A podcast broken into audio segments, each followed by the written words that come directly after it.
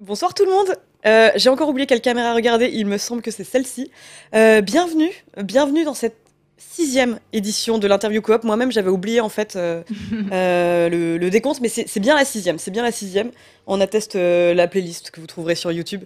Et je suis hyper contente. Je suis hyper contente parce que ce soir, on fait une émission qu'on devait faire en décembre en compagnie de Marine Mac, donc qui est mon invitée ce soir. Mais avant ça, je vais euh, procéder à la phase pour laquelle je suis la plus talentueuse, à savoir le moment où je, je t'avais prévenu. hein. le moment où je vous rappelle que Canard PC, ce n'est pas seulement une chaîne Twitch où on interviewe des gens intéressants, c'est aussi un magazine. Et je, vais- je vais vous expliquer, ce que je disais à Marine, pourquoi est-ce que j'ai du mal à faire cette phase. C'est parce que je sais que vous le savez, mais on, on va quand même le faire. Euh, donc Canard PC est un, un magazine absolument superbe, dont voici euh, la, la- la dernière, euh, le dernier numéro, donc qui porte sur Lego Star Wars. C'est un choix, c'est un choix éditorial comme un autre. Euh, Qu'est-ce qu'il y a de beau dans, dans ce magazine? Ah oui, en plus j'ai fait un sujet, j'aimerais bien t'en parler Marine un peu. J'ai fait un sujet sur les artistes environnementaux, enfin les environment artists. Artiste 3D. je l'ai vu Et, euh, et euh, je sais qu'ils travaillent euh, de, de manière étroite avec les, les concept artistes. Et... Les fameux dossiers sur les burgers que, que tu as fait. Exactement. T'as vu, je suis.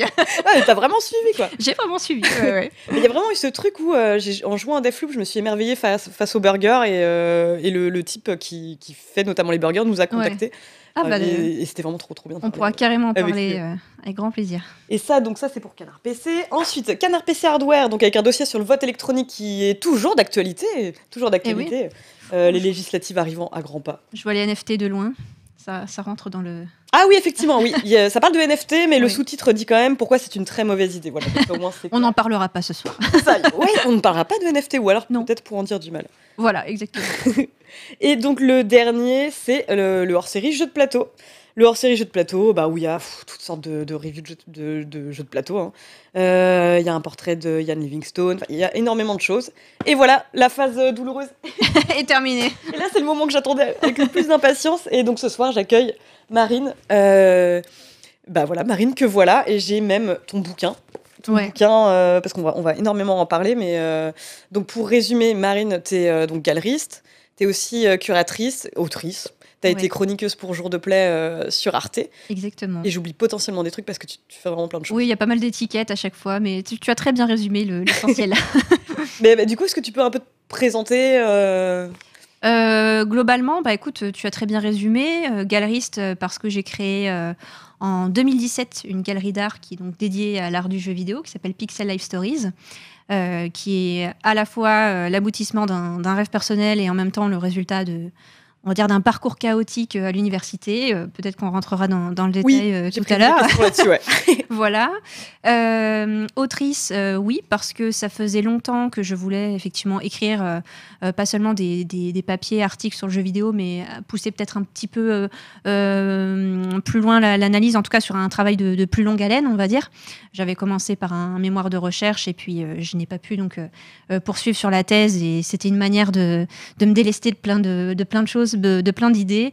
Et comme j'arrivais pas à trouver le temps de l'écrire, et puis que tout à coup on s'est retrouvé à être enfermé chez soi, Covid, euh, tout ça, tout ça.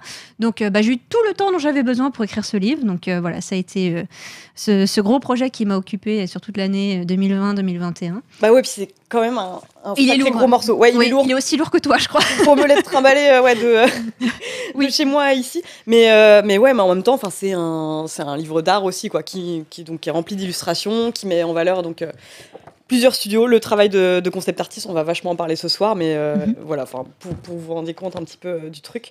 Et c'est euh, donc une coédition entre le Cercle d'Art et Third Editions. Exactement. Ouais, Sword Edition qui est plutôt spécialisé effectivement dans le bah, dans tout ce qui est à la fois jeux vidéo, cinéma d'animation, pop culture, etc. Et le Cercle d'Art qui euh, elle est une maison d'édition qui originellement a été créée par Picasso et qui Mm. ensuite effectivement euh, bah, voilà, euh, a grandi. Et donc j'étais très très heureuse et, et fière aussi de cette collaboration qui est assez inédite pour en plus mettre à l'honneur l'art du jeu vidéo, ce qui n'est pas forcément commun parce qu'on voit Ouais. partout. Quoi. Voilà. C'est clair. Bah justement, moi, ce que je- ma première question, en fait, c'était comment est-ce que tu as commencé à t'intéresser au concept art? Est-ce que c'était spécifiquement le concept art de jeux vidéo ou euh, peut-être le, le- le cinéma? Alors, euh, c'est pas forcément évident. Je dirais qu'avant de me passionner pour le concept art, j'avais à la fois une passion euh, pour la peinture euh, au sens large, et puis j'aimais beaucoup le jeu vidéo parce que voilà, dans la famille, on, aimait bien ça. Il y avait mon père qui aimait beaucoup jouer. mon frère est tombé dedans aussi quand il était petit parce que lui-même fait des études pour être concept artiste pour le cinéma. Donc, il y avait un, on va dire un un schéma, un pattern familial euh, qui aimait déjà beaucoup ça. Mon père aussi aimait beaucoup le, cinéma et on, faisait beaucoup de sessions en fait, de visionnage de, films. C'était quelque chose qui, nous rapprochait. Et puis ensuite, bah, c'est quand j'ai commencé mes études en histoire de l'art que j'ai décuplé mon amour pour, euh, pour la peinture, pour les arts graphiques. Et puis à un moment, il y a eu match. Je me suis dit, mais attends, attends, il y a des peintres qui travaillent pour le jeu vidéo.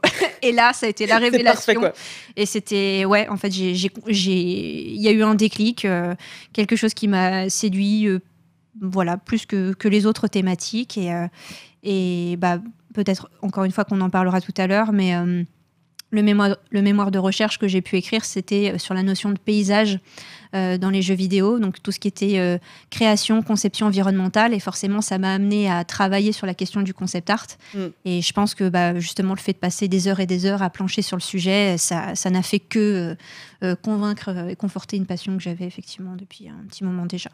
Et bah, de ce que j'avais lu, justement, si euh, tu n'avais pas poursuivi, euh, notamment sur une thèse, c'était parce qu'il n'y avait pas vraiment, euh, comment dire, c'était pas légitime aux yeux de la fac où, où tu étais. Quoi. Ouais.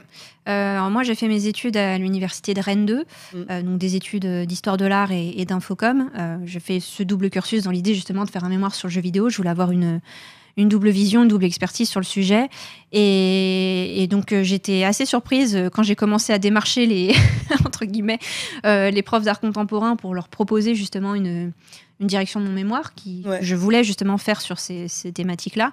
où là vraiment ça a été un, mur quoi euh, on comprenait pas mais attendez le jeu vidéo mais comment ça le truc qui, où on tire sur des zombies qui rend violent alors, je oui, alors euh, on, a quand même dépassé ce stade euh, à l'heure d'aujourd'hui, mais alors. Mais c'était, en plus ça c'était vers 2015, non Ouais, ouais, voilà, voilà, on était en euh, vieux quoi. Moi, j'ai commencé à démarcher un peu les, profs, c'était entre 2014 et 2015. Donc voilà, c'était vraiment. Donc, a priori, il y avait déjà des recherches, des thèses qui étaient faites ailleurs sur le jeu vidéo, mmh. peut-être pas autant à, Rennes. Mais en fait, ça a été très très compliqué. Finalement, j'ai pu faire effectivement mon, mon mémoire en jouant sur la corde sensible du directeur de, la licence d'histoire de l'art, qui lui a compris en fait l'intérêt qu'il y avait à, à bah, faire émerger de nouveaux sujets aussi.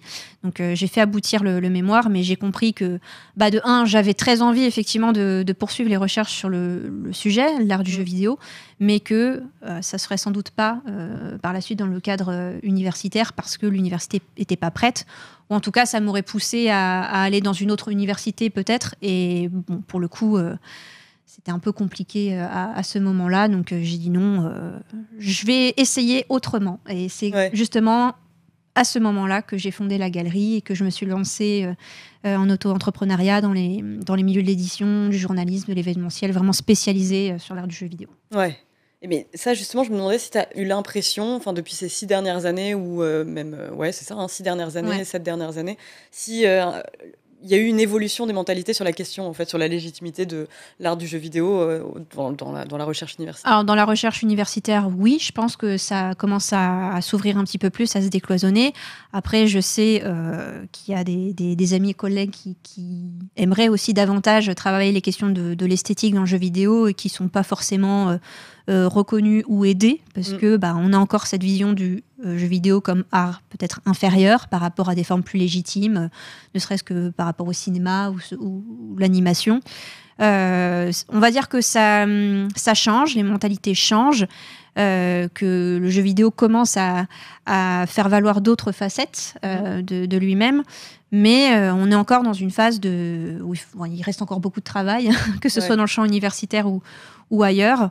Euh, donc il faut des structures pour euh, sensibiliser un peu les publics, leur montrer justement euh, bah, comment sont créés les jeux, le, les savoir-faire des, artistes, des concepteurs, des créateurs. En fait, je pense que ce travail de, de reconnaissance du jeu vidéo et le, oui, la légitimation qu'il va acquérir avec le temps, c'est quelque chose qui ne se fera que si on met l'accent et la lumière sur le, bah, le savoir-faire des, des, personnes qui sont dans cette industrie. Et il y a encore beaucoup, beaucoup de travail de ce point de vue-là. Oui, bah, d'ailleurs, pour parler un peu de la question de la galerie bah, Pixela Stories, il me semble avoir lu dans une interview que tu trouvais que euh, les, expositions, en tout cas, qui ont pour sujet le, jeu vidéo ou l'art dans le jeu vidéo, c'était vachement, euh, comment dire, ultra fragmenté, enfin que c'était pas forcément représentatif de l'activité euh, ouais, d'artiste. Quoi. En fait, oui, c'est quelque chose qui me dérange toujours un, petit peu. Alors, ça, ça, se comprend aussi. Hein, je veux dire, c'est pas, c'est pas une mauvaise manière d'exposer le jeu, mais je trouve que c'est limitant de proposer des, des, expositions qui fonctionnent, on va dire, en, en salle. Euh, thématiques et mm. qui vont donner à voir le jeu vidéo en, pièces détachées, c'est-à-dire euh, une pièce où on va parler de tout ce qui est euh, conception graphique, voilà vraiment l'aspect graphisme esthétique du jeu. On va avoir une salle où on va parler de la narration, on va avoir une salle où on va parler du game design, une salle où on va parler de la musique. Alors oui, le jeu est composé de tout ça, c'est vrai, mais en fait, ce qui me semble dommage, c'est qu'on perd un peu de vue le, le côté, euh, enfin, je sais pas si c'est très bien de le dire comme ça, mais le côté systémique, c'est-à-dire le comment tout ça fonctionne ensemble. Ouais. Euh, moi, par exemple, le côté collaboratif, hein, vraiment, ou les bah ouais, c'est-à-dire que c'est comme si euh, c'est comme si tu étudiais des pièces de puzzle, mais mais juste une pièce de puzzle pour une pièce de puzzle, que que t'étudiais pas cette pièce par rapport à toutes les autres et à comment elle s'emboîte. Tu vois, tu vois ce que je veux dire? Ouais, ouais, complètement. voilà, c'est le jeu vidéo, c'est un tout. Et, euh, euh, certes, on a euh, de la peinture, on a de l'architecture, on a de la musique, mais le jeu vidéo, parce qu'il est spécifique, parce que c'est un art mécanique, un, art du game design, eh bien, ces règles du jeu, elles plient ces formes artistiques traditionnelles. Ça change les modalités bah, d'appréciation esthétique. Et ça, je trouve que c'est quelque chose qu'on ne met pas assez en avant. Et moi, par exemple, quand j'étudie le, concept art, qui est effectivement de la création d'images, alors très spécifique, mais de la création d'images, j'essaye toujours de comprendre justement euh, comment cette dynamique de jeu, elle, elle vient plier et conditionner le, travail des, artistes qui ne font pas que des jolies images. C'est pas juste un travail esthétique, c'est vraiment un travail bah, voilà, qui, qui répond à une à une problématique euh, mécanique. Et ça, mm. je trouve que c'est intéressant et qu'on le met peut-être pas assez en avant euh, dans, les, dans les expositions aujourd'hui. Oui, bah justement, toi, tu as été commissaire d'expo récemment. Euh, c'était pour une expo en Roumanie, c'est ça? Ouais, le truc improbable. improbable, en fait, j'ai été contactée par l'Institut français hein, de Roumanie, qui travaille beaucoup avec bah, à la fois des institutions culturelles et des ambassades et qui, dans le cadre d'un projet euh, international, voulait justement euh, concevoir une exposition euh, bah, sur le concept art de jeux vidéo. Je lui ai dit, bah, écoutez, ça tombe bien, ça, ça, me parle, ça me parle. Et du coup, bah, je me suis retrouvée pendant plusieurs mois, effectivement, à à concevoir avec eux une exposition. Alors, c'était pas que des studios français qui étaient représentés, il y avait aussi des studios euh, euh, allemands et roumains, vu que ça se passait aussi en, Roumanie. Donc, c'était vraiment dans ce cadre de, de coopération internationale. Mm. Et du coup, bah, je me suis retrouvée à, aller sur place et à monter ma propre expo à l'étranger. Euh, enfin, pour moi, c'était une super expérience. c'était hyper valorisant aussi de, de, voir que voilà, son travail était reconnu, alors que bah, voilà, c'est un sujet qui reste quand même assez de niche encore aujourd'hui. Euh, et, encore aujourd'hui, on discute pour des, projets euh, potentiels. Donc, euh, c'était vraiment superbe. Et hum, l'exposition qu'on a proposée, alors, c'était pas une, gigantesque exposition. Hein. On avait un nombre de pièces limité, puisque c'était dans le cadre d'un projet très spécifique. Mais voilà, on voulait pas seulement une, je dirais une, scénographie un peu beaux-arts, où on a juste les, mm. images qui sont données à voir comme des, belles peintures ou des belles illustrations. Là, on était vraiment sur une logique de, OK, on a un concept art en face de nous, donc c'est une image qui a été créée bah, pour concevoir un jeu, mais qu'est-ce que c'est que cette image, par qui elle a été créée, pourquoi, c'est mm. quoi sa fonction, en fait, euh, sa raison d'être, pourquoi on l'a créée? Et donc on avait euh, beaucoup de commentaires justement des artistes qui ont, qui ont participé, hein, dont les œuvres étaient sélectionnées, euh, bah, qui, à travers des commentaires ou des vidéos, euh, bah, expliquaient justement leur processus créatif et le, mm. le, pourquoi du comment. Et pour le coup, ça c'est quelque chose que j'avais pas encore trop vu euh, ailleurs et que j'étais contente de proposer euh, dans bah ce cadre-là. Je sais que c'est un truc qui est resté un peu au cœur de ta démarche, c'est euh, que euh, souvent en fait les, les, concept artistes, on va souvent mettre leurs images en valeur, mais très peu leurs paroles. Enfin, on va pas leur poser des questions sur leur processus créatif. On a plus tendance à, à, montrer les images et, basta. Ouais, c'est un peu dommage parce que bah, effectivement, on va pas se, mentir, hein, quand on regarde leurs images, enfin c'est foudroyant, c'est très beau à regarder. Enfin, je veux dire, moi-même, enfin moi, mon, mon, premier rapport à l'œuvre, c'est d'apprécier en fait. voilà, je, esthétiquement, je me dis waouh ok, c'est sympa. Et ensuite, une fois que j'ai eu ce, premier rapport euh, au concept, où là, je vais, je vais me poser des questions qui vont éclairer le, pourquoi, et ça va me donner une nouvelle lecture. Donc, c'est ça aussi que j'aime bien dans le concept art, c'est que mm. il y a deux peut-être deux, stades de lecture, d'appréhension de, du, du, visuel. Donc je trouve ça super intéressant. Et, euh, et j'ai perdu le, fil de ta question, mais. Euh, euh, Moi, je suis dedans. sais plus. Ouais. Attends, c'était quoi ma question euh, Par rapport aux modalités de scénographie, oui. beaux-arts, tout ça. Donc, voilà, oui, non, enfin, le fait que c'est ça, que, que pour toi, c'est aussi important de mettre en valeur la, la, parole des artistes. Et la fonction détails du visuel en fait. c'est voilà, c'est à la fois beau à regarder et c'est à la fois une image qui est fonctionnelle, qui mm. a une fonction et il faut la comprendre. Voilà. Bah justement, je me rends compte avec horreur que j'ai fait les choses complètement à l'envers parce que euh, on n'a même pas défini ce qu'était le concept art et je pense que tu es la meilleure personne pour euh, en donner une euh, définition. Alors, le concept art, enfin un concept artiste en fait, c'est un agent de production qui est intégré au département artistique des studios de jeux vidéo et qui intervient. Alors, généralement, il intervient dès la phase ce qu'on appelle la phase de pré-production, c'est-à-dire vraiment en amont en fait la création d'un jeu, mais il peut ensuite être amené à poursuivre la collaboration. Et c'est celui en fait qui va euh, devoir euh, bah, produire des images, donc un type d'image très particulier, les concept art. Euh, et ces images-là, elles ont pour but d'aider une équipe de, production à prévisualiser ce à quoi va ressembler un univers de jeu. Donc c'est des images qui peuvent bah, présenter des personnages, des, des, décors. Ça peut être aussi des, des scènes clés narratives parce que voilà, on a besoin de voir un petit peu le l'intentionnalité, la charge émotionnelle euh, d'une scène, ce genre de choses. Euh, voilà, après, ça peut parfois être plus spécifique, hein, des, des, images qui vont aider à définir euh, une ambiance, donc avec des color boards, ce genre de choses. Enfin, vraiment, c'est des images qui sont donc conceptuelles mm. parce que bah, ce ne sont pas juste des belles images à regarder, mais elles doivent illustrer une idée, un concept. C'est pour ça qu'on parle de concept art. Et ça, c'est vraiment très important aujourd'hui, notamment parce que euh, bah, les productions de jeux vidéo aujourd'hui ne sont plus les mêmes que celles euh, des années 80-90. Alors, ça ne veut pas dire que celles d'aujourd'hui sont plus qualitatives. Mm. J'entends par là que les, productions se sont complexifiées. On a vraiment des, effectifs qui sont bah, plus importants aujourd'hui, euh, qui se sont spécialisés aujourd'hui.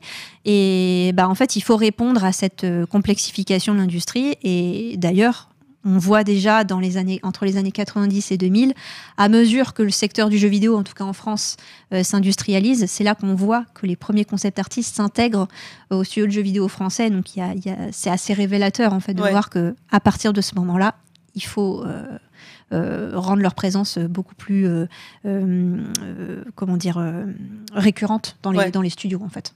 Ouais, ben, justement, par rapport au métier de concept artiste, à l'origine, c'était plutôt un métier euh, lié au, cinéma, non J'ai l'impression, avant, euh, dans les jeux vidéo. Bah en fait, c'est pas c'est pas forcément évident de retracer l'histoire du concept art parce qu'il y a beaucoup de de documents historiques aussi qui se sont perdus en route. Et euh, effectivement, le concept art n'est pas né hein, avec le jeu vidéo, il existait avant.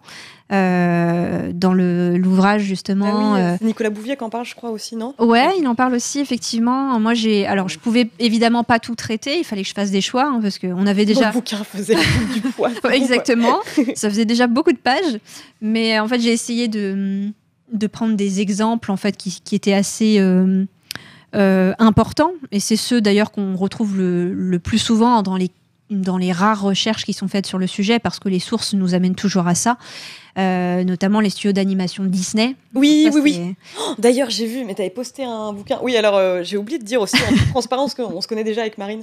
Où, on s'était rencontrés au Festival européen du film fantastique de, Strasbourg. Oui, c'est très, très loin à prononcer. ouais, c'est hyper dur à prononcer. Donc toi, tu étais jury pour l'Indie Game Contest qu'on avait couvert dans Canard PC. Et moi, je venais faire une table ronde sur l'horreur dans le jeu vidéo. Et accessoirement, je finissais les flamencuches de Marine. C'est pour ça que j'ai été présentée en tant que poubelle la C'est pour ça qu'elle m'a invitée, hein, je précise. c'est parce que je lui filais de la flamencuche. J'espérais que t'en ramènes je. Attends, mais c'était quoi la question? Ah oui, j'ai vu que tu avais, euh, j'ai vu que avais posté un bouquin qui, qui a l'air super bien justement sur le, le, le, le concept art chez Disney. Il a l'air ah, alors, ouais, c'est une référence à donner euh, directe. Euh, c'est un chercheur et, historien qui s'appelle Didier Guess, mm. euh, qui a fait justement un ensemble de, de volumes sur les artistes qui travaillent au sein des studios d'animation Disney. Et là où c'est hyper euh, intéressant et, passionnant, euh, c'est qu'il a eu accès justement à des, mm, bah, des documents sources, en fait, euh, de, que ce soit des correspondances d'artistes de, de l'époque ou autres, des familles qui ont donné des cartons avec bon, voilà, c'est goldé quoi pour un chercheur bah, d'avoir ça, c'est trop bien. Et en fait, il a effectivement fait des ouvrages où euh, euh, donc ça, hum, c'est une histoire qui est découpée par euh, par comment dire par année, enfin tous les dix ans quoi en gros, mm. c'est coupé. Et il retrace justement bah, l'histoire de ces artistes qui ont été parmi les premiers concept artistes des studios d'animation Disney. Alors moi, pour le coup, je suis née dans les années 90. Disney, bah, c'était tous les jours, j'étais biberonnée aux œuvres Disney. Donc euh, je les aimais déjà beaucoup. Et c'est vrai que quand j'ai commencé à, ouvrir un peu mon, champ de recherche, pas seulement être sur le jeu vidéo, mais aussi sur le cinéma d'animation, euh, pour moi, c'était euh, c'était juste un bonheur, un bonheur de pouvoir bah, découvrir en fait ces, artistes qui ont vraiment prêté leur bah, leur regard, leur style, leur inventivité, parce que c'est aussi ça, un concept artiste. C'est pas seulement quelqu'un qui sait très bien dessiner, oui. c'est quelqu'un qui est inventif, qui a des idées. Et punaise, il y avait des artistes qui avaient des super idées chez Disney dans les années 30, 20-30 mm. euh, déjà pour les, les premiers qui, qui sont là-bas. Euh, et c'est assez fascinant parce que c'est des artistes qui ont tellement contribué aux premières œuvres Disney que, quelle que soit l'image euh, sur laquelle on s'arrête dans un film d'animation, il y a un peu de d'eux partout, ça infuse quoi. Mais c'est les rares artistes qui n'apparaissent pas au générique des films. Mm. Parce que, euh, bah justement, euh, si on prend euh, Monsieur Walt Disney, qui pilotait un peu tout ça, lui mettait vraiment le, bah, le, le collectif devant la carrière individuelle. Et pour lui, c'était le nom de Disney qu'il fallait euh, mettre en avant. Et donc, euh, bah, c'est des artistes qu'on oublie un peu, qui étaient invisibilisés. Donc déjà à cette époque-là, il y a une logique bah d'invisibilisation qui se perpétue euh, parfois. C'était juste inhérent à Disney. C'était pas le cas chez Fleischer aussi, par exemple ou Alors, pour les cas Fleischer, moi, je me suis pas encore trop penché dessus. Euh, j'ai commencé à le faire justement pour la, préparation du, livre. Ouais. Euh, maintenant, j'ai pas encore épluché tous les génériques, etc. Justement, il y a, je me suis tapé beaucoup de génériques pour voir qui était là, qui était référencé ou pas, sous quel statut aussi, parce que la question du statut aussi est super importante. Et d'ailleurs, on en parle aussi un peu dans le euh, dans le livre parce que bah, justement, ces premiers euh, concept artistes n'étaient pas nommés concept artistes. Oui, illustrateurs. Quoi. Exactement, ils étaient mm. dits illustrateurs de production. Euh, parce que euh, bah, c'était pas, euh, bah, il n'y avait pas d'outils numériques, hein, tout était fait au traditionnel, et parce qu'il y avait ce savoir-faire avec les outils traditionnels, on les appelait illustrateurs, ou alors on les appelait storyteller ou directeur artistique. Enfin, il n'y avait pas mm. encore de terme exact pour désigner leur leur discipline. Par contre, si on, avance un peu dans le temps et qu'on va du côté bah, du cinéma de SF hollywoodien, notamment les surproductions américaines qu'on va voir dans les années 70, 80, euh, parce que tout le monde était en émoi euh, après la, hum, la sortie de 2001, l'Odyssée de l'espace. Ouais. Euh, il y, a eu un gros truc par rapport à, tout ça. tout le monde voulait créer son univers bah, fantasy, quoi. Et, et, mais pour ça, bah, il faut avoir des gens qui sont capables de, bah oui, de trouver des idées, de poser des images sur des, sur des visions complètement abstraites ou, ou fantasmées. Et, et tous les tout ce qu'on appelle aujourd'hui les, grands maîtres du concept art, tous ceux qu'on fait valoir aujourd'hui, bah, c'est des gens qui se sont justement fait connaître au travers de ces surproductions. Mm. Euh, tu parlais de Star Wars tout à l'heure, euh, bon, bah, des artistes comme euh, Ralph McQuarrie. Eh, j'ai parlé de Star Wars Oui, t'as pas parlé de Lego Star Wars tout à l'heure sur les, sur ah les magazines Ah oui, non, mais c'est vrai, j'avais complètement oublié. Mais oui, oui, oui. Oui, oui, Star Wars. je sais que dans, ton bouquin, tu cites aussi bah, Alien, sujet Voilà, Giger, Sid Mead. ouais. Voilà, c'est c'est des gens qui, qui, ont réussi justement à se faire connaître pour ça. Euh, et, petit à petit, au générique, euh, voilà, on, voit des statuts, des termes qui apparaissent pour désigner leur profession. Alors, on parle de concept artiste, euh, on parle de concept designer, on va parler, comment pour Sid Mead par exemple, de, visual futuriste. Donc, il y a des termes comme ça qui, qui apparaissent. et ça, c'est assez intéressant en fait de voir que dans le, dans le langage, on commence à poser des termes parce que ça veut bien dire que si tu donnes un nom nouveau à quelque chose, ça veut dire qu'il n'est plus ce avec quoi il était confondu jusqu'alors, en mm. l'occurrence l'illustrateur. Donc euh, voilà, c'est tout ça en fait que j'ai commencé à décortiquer un peu, mais voilà, effectivement, quand on commence à, investir le champ entier du cinéma pour aller essayer trouver ces informations, en fait, c'est un champ de recherche qui est, qui est très vaste parce mm. que si vraiment tu veux écrire une histoire du concept art, il faut euh, s'y connaître en cinéma, en, en euh, prise de vue réelle ou, animation. Il faut s'y connaître en parc d'attractions, il faut s'y connaître en bande dessinée, il faut s'y connaître. Euh, qu'est-ce que j'oublie Effectivement, en, jeu vidéo. Il faut s'y connaître en théâtre aussi, parce qu'il y a des liens avec, avec pas mal de, métiers du, du, monde de, de, la décoration et des ensembliers. Enfin bon, bref c'est un champ de recherche qui est gigantesque. Mm. Et c'est aussi pour ça, pour euh, ce premier livre, que j'ai réduit. bah, en plus, c'est ça, tu as réduit c'est les concepts artistes donc dans le jeu vidéo et les concepts artistes français. Français. Et ça, mm. pour moi, c'était hyper important euh, de, mettre à l'honneur euh, bah, le cocorico, quoi, les, artistes de chez nous. Parce que bah, Surtout qu'en plus, il y en a déjà vraiment pas mal. Quoi. Voilà. Puis on se rend pas compte de ça, mais vraiment, les concepts artistes français sont très, très, très appréciés. Euh, voilà, il s'exporte très bien euh, à l'étranger et c'est pas pour rien.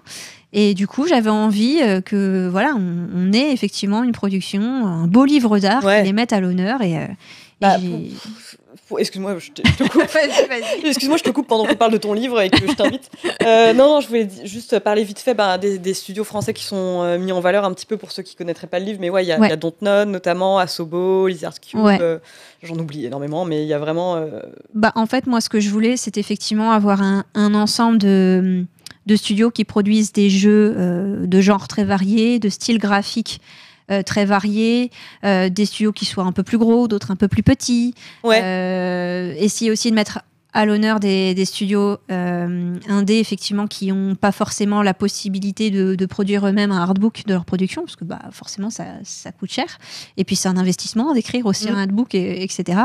Donc, voilà, c'est la sélection s'est faite un petit peu sur ça, sur les affinités aussi personnelles par rapport à, à des jeux qui m'avaient marqué. Et, et hum, ce qui est, enfin, moi, ce que je trouve intéressant, et je me lance pas des fleurs à moi-même, mais c'est aussi pour ça que j'ai pensé le, le, bouquin comme ça. Ce que j'aime, en fait, c'est que euh, généralement, quand on consulte des hardbooks, bah, un hardbook, c'est le hardbook d'un jeu ou d'une production ou d'un studio en particulier.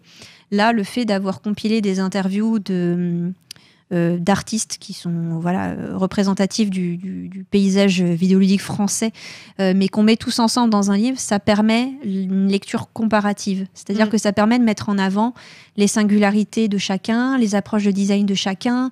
Enfin, on arrive en fait à, comprendre que même si tous ont le même métier, à savoir mm. concept artiste, bah, personne ne procède de la même manière, personne n'a le même style, personne n'utilise les mêmes outils, personne n'a... Enfin, on, se rend compte en fait qu'il y a autant d'approches du concept art qu'il y a d'artistes. Et ça, je trouve ça hyper, euh, enfin, hyper euh, fascinant, quoi. C'est ce que je voulais mettre euh, en avant dans cet ouvrage-là. Bah, c'est ça, rien, que sur la, question des outils. Euh, dans le livre, t'expliques qu'il il y a euh, certaines personnes qui ont passé par des outils dits traditionnels, enfin plutôt classiques, genre papier, crayon, mais quand même, que euh, les, outils numériques ont gagné une grosse place au fil des années, quoi. Ouais. Bah oui, ça évidemment. en fait, les, premiers concept artistes jeux vidéo bah, passaient tous effectivement par des outils traditionnels, ce qui n'était pas forcément évident parce que on est sur une industrie Enfin, je veux dire, le jeu vidéo, il y a beaucoup d'impératifs euh, de production, de temps. Souvent, quand on parle avec les concept artistes, le, mot temps. Ah ouais, mais il y a des deadlines, euh, vous n'avez pas le temps, il faut se dépêcher. Enfin, il y a toujours ce, voilà, le rapport au temps est, très important. Et hum, pour les premiers artistes qui étaient uniquement au traditionnel, c'était pas évident parce que tu produisais, par exemple, euh, je sais pas, une planche pour un environnement.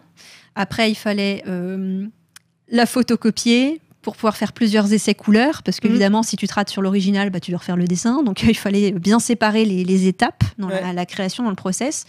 Euh, après, si tu voulais jouer sur la lumière, bah, parfois tu sortais l'aérographe euh, pour pouvoir. C'était un bordel pas possible. Et c'est vrai que bah, quand tu es limité en temps, bah, c'est pas forcément le mieux. Alors après, ça avait aussi ses avantages, hein, parce que bah, quand tu sais que euh, t'as pas forcément le droit à l'erreur, mm. bah, tu repenses euh, longtemps à ce que tu vas faire avant de euh, d'y aller, et puis tu, tu, tu, structures très bien ton travail. Et tu, es fidèle aux fondamentaux, en fait, dans la, dans la création d'une image. Après, il y a eu effectivement une grosse, un gros changement, on va dire, de, de paradigme. C'est entre la fin des années 90, le début des années 2000, bah, au moment où on a effectivement la bulle Internet qui, se, qui se pointe avec les premières communautés artistiques euh, euh, à la fois françaises et anglophones. On a les premiers forums, les premières discussions euh, d'artistes qui travaillent pas seulement en France, mais vraiment à l'international. En fait, on, partage les savoir-faire, les expériences et, surtout bah, la, connaissance des outils. Comment est-ce que tu utilises tel outil? Comment tu fais? En l'occurrence, celui qui était utilisé et qui l'est encore toujours aujourd'hui, c'est Photoshop. Hein, euh, voilà, Photoshop. Euh, ce qui est assez surprenant parfois, parce que Photoshop, c'est pas forcément l'outil qui est le plus porté euh, peinture. Mm. Il est plus dans la manipulation de, photos, mais c'est celui qui est le plus utilisé encore aujourd'hui. Et donc il y a des artistes qui se sont très vite adaptés aux nouveaux outils. Il y en a d'autres qui Ouais. Ah ouais moi, j'aime bien mes pots de peinture et mes feuilles de papier, si tu veux. Donc, c'est puis c'est différent en fait. ok, on, les deux doivent avoir les mêmes euh, fondamentaux euh, euh, dans, dans, la création d'une image, mais, mais c'est quand même différent de créer sur ordinateur que, que de créer sur, sur papier. Les avantages, c'est que tu as le contrôle Z, tu peux bah faire un retour, tu peux expérimenter. L'outil va peut-être, pendant tes erreurs, t'amener te, à des voies que tu n'avais pas forcément pensé. Enfin, c'est une logique de création qui est, qui est, vraiment très très différente. Et euh, donc voilà, il y, a eu ce, premier bouleversement. Et là, plus récemment, je dirais que le grand bouleversement, ça a été effectivement le, bah, la, 3D qui a beaucoup plus été poussée euh, euh, avec des, outils voilà, qui se sont développés. Et aujourd'hui, je dirais qu'on est un peu dans une logique de d'hybridation, mm. c'est-à-dire que on a de plus en plus d'artistes qui commencent par de la 3D pour poser des architectures, une structure en fait d'image, et qui ensuite bah, intègrent euh, cette création dans Photoshop pour pouvoir peindre par-dessus ou pour pouvoir faire ce qu'on appelle du photobashing, c'est-à-dire euh, bah, d'exploiter des, éléments photographiques et puis d'essayer d'habiller finalement la, scène. Quoi. Donc euh, voilà, ça, ça dépend vraiment des sensibilités et des, studios en fait. Hein. Bah oui, c'est ça, parce que pareil, sur, j'allais te poser une question, mais je pense que ce sera un peu pareil, la réponse diffère, je pense, selon les gens, mais c'est euh, habituellement, enfin vraiment, s'il fallait généraliser, euh, comment, euh, où se situe la place d'un concept artiste dans un studio de jeux vidéo? Enfin, comment est-ce que ça s'organise un peu le travail avec les autres départements? Alors, comment ça s'organise? Bah, Tout à l'heure, tu parlais de, de burger de 3D artistes. bah, en gros, moi, ce que m'avait expliqué donc euh, cet environment artiste qui s'appelle Yannick Gombard, c'était que, euh, bah, en fait, tout à l'origine euh, repose sur le concept artiste. Hein. C'est vraiment, il, leur envoie ça, et eux, après, à partir de là, vont commencer à modéliser leurs objets. En fait, ça, effectivement, ça, dépend vraiment des, productions, mais on va dire que le schéma le plus classique, c'est que tu as effectivement un on va dire, euh, il y a déjà des réflexions qui sont faites entre les, euh, les narrative designers, les level designers, euh, des intentions, on va dire, qui sont posées de concrètement quel jeu tu as envie de produire et qu'est-ce que tu as envie de raconter. Donc déjà, on réfléchit un petit peu à tout ça parce que le concept artiste va pas partir de rien. Et une fois qu'on a tout ça, effectivement, on donne ces informations euh, au concept artiste euh, qui va devoir créer euh, des images spécifiques à partir de, petits briefs qu'on va lui donner. Donc, il va poser ses scènes. Et ces documents-là, en fait, vont ensuite servir à beaucoup, beaucoup d'interlocuteurs, de, collaborateurs dans un studio. Il y a effectivement les, artistes 3D qui sont un petit peu, je dirais, à la fois architectes et, et scénographes. C'est-à-dire que en se basant sur une image produite par un concept artiste, il va devoir essayer de restituer euh, bah, voilà, le, à la fois l'ambiance, la, structure de l'image. Mais euh, un concept artiste, ça peut pas tout représenter, ça peut pas tout cartographier dans un environnement de jeu. Il y a forcément des zones d'ombre, des zones qui n'ont pas été représentées. Donc l'artiste 3D va devoir euh, interpréter, on va dire, le, travail du concept artiste et, et lui-même proposer sa, propre, euh, bah, sa propre patte artistique. Donc il y a vraiment un, jeu de répondants qui se met en place. Et puis surtout, à partir des images du concept artiste, on va pouvoir identifier tous les objets qui vont devoir être produits et qu'on va mm. pouvoir utiliser pour habiller des scènes, ce genre de choses. Et c'est pour ça que je parle de scénographie, justement, parce que des fois, c'est très compliqué pour un artiste 3D euh, de, devoir... Euh, habiller des environnements très divers, mais toujours avec les mêmes objets, en s'assurant que bah, ça ne se voit pas, qu'il y ait toujours du renouvellement graphique. Donc il faut être très créatif, il faut savoir euh, euh, réinventer les, les, choses. Donc euh, il y a déjà effectivement le, le, concept artiste qui travaille beaucoup avec ses artistes 3D, mais voilà, il peut être amené à travailler avec plein d'autres plein d'autres collaborateurs. Les images qu'un concept artiste peut produire vont servir aussi aux lighting artistes, mm. ceux qui sont chargés d'éclairer les environnements de jeu. Hein. Il y a vraiment des intentions claires qui sont dans les images et que vont devoir essayer de, retranscrire ces artistes. Il y a aussi tout ce qui est relatif au, aux, effets visuels, donc les mm. fixes artistes. Enfin, en fait, euh, c'est ça qui est intéressant, je pense, pour un concept artiste, c'est que certes, il travaille principalement avec un directeur artistique, mais il va quand même, enfin, son travail va être très important pour euh, beaucoup de, ses collaborateurs, quel que soit le département, pas seulement celui artistique. Mm. Donc, euh, d'où l'importance d'avoir les bons concept artistes, ouais, bah bien compris le, bah, l'univers, le, le, ce qui est recherché en fait. Hein. C'est ça qui est intéressant, c'est que le concept artiste doit formaliser les idées d'un commanditaire, en mm. l'occurrence les créateurs de, jeux. Donc euh, voilà, il faut, il faut coordonner un peu tout ça, et ce qui n'est pas forcément euh, évident ouais. tout le temps. Bah, et l'autre truc, c'est un peu, c'est une question qui va paraître un peu bête, mais c'est, euh, enfin vraiment, elle va paraître très bête parce que c'est pour moi quelle est la, la part de créativité, de créativité qui est allouée au concept artiste? Parce que il me semble quand même qu'il reçoit un brief à l'origine. Ouais. Et ça se passe comment la plupart du temps? Euh, tu veux dire euh, dans quelle mesure il peut s'exprimer librement ou, ou, pas euh, alors, ça peut dépendre de la, de la temporalité de, de production.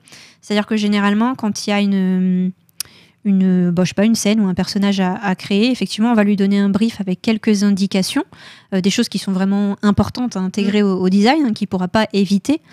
Maintenant, sur ses premiers essais, on lui laisse quand même beaucoup de liberté, parce que si tu donnes trop de contraintes, au final, bah, l'artiste va avoir tendance à essayer de répondre à tout ça et du coup, bah, la, marge de possible, elle se réduit à, mesure de ça. Donc, euh, on va dire que pendant les, les, premiers essais graphiques, visuels, voilà, on, laisse pas mal de liberté. Et puis, à partir des premières propositions que fait le concept artiste, bah là, le directeur artistique va dire bah tiens, ça j'aime beaucoup, ça j'aime pas du tout, ça c'est pas mal, peut-être qu'on peut mixer ça avec la première.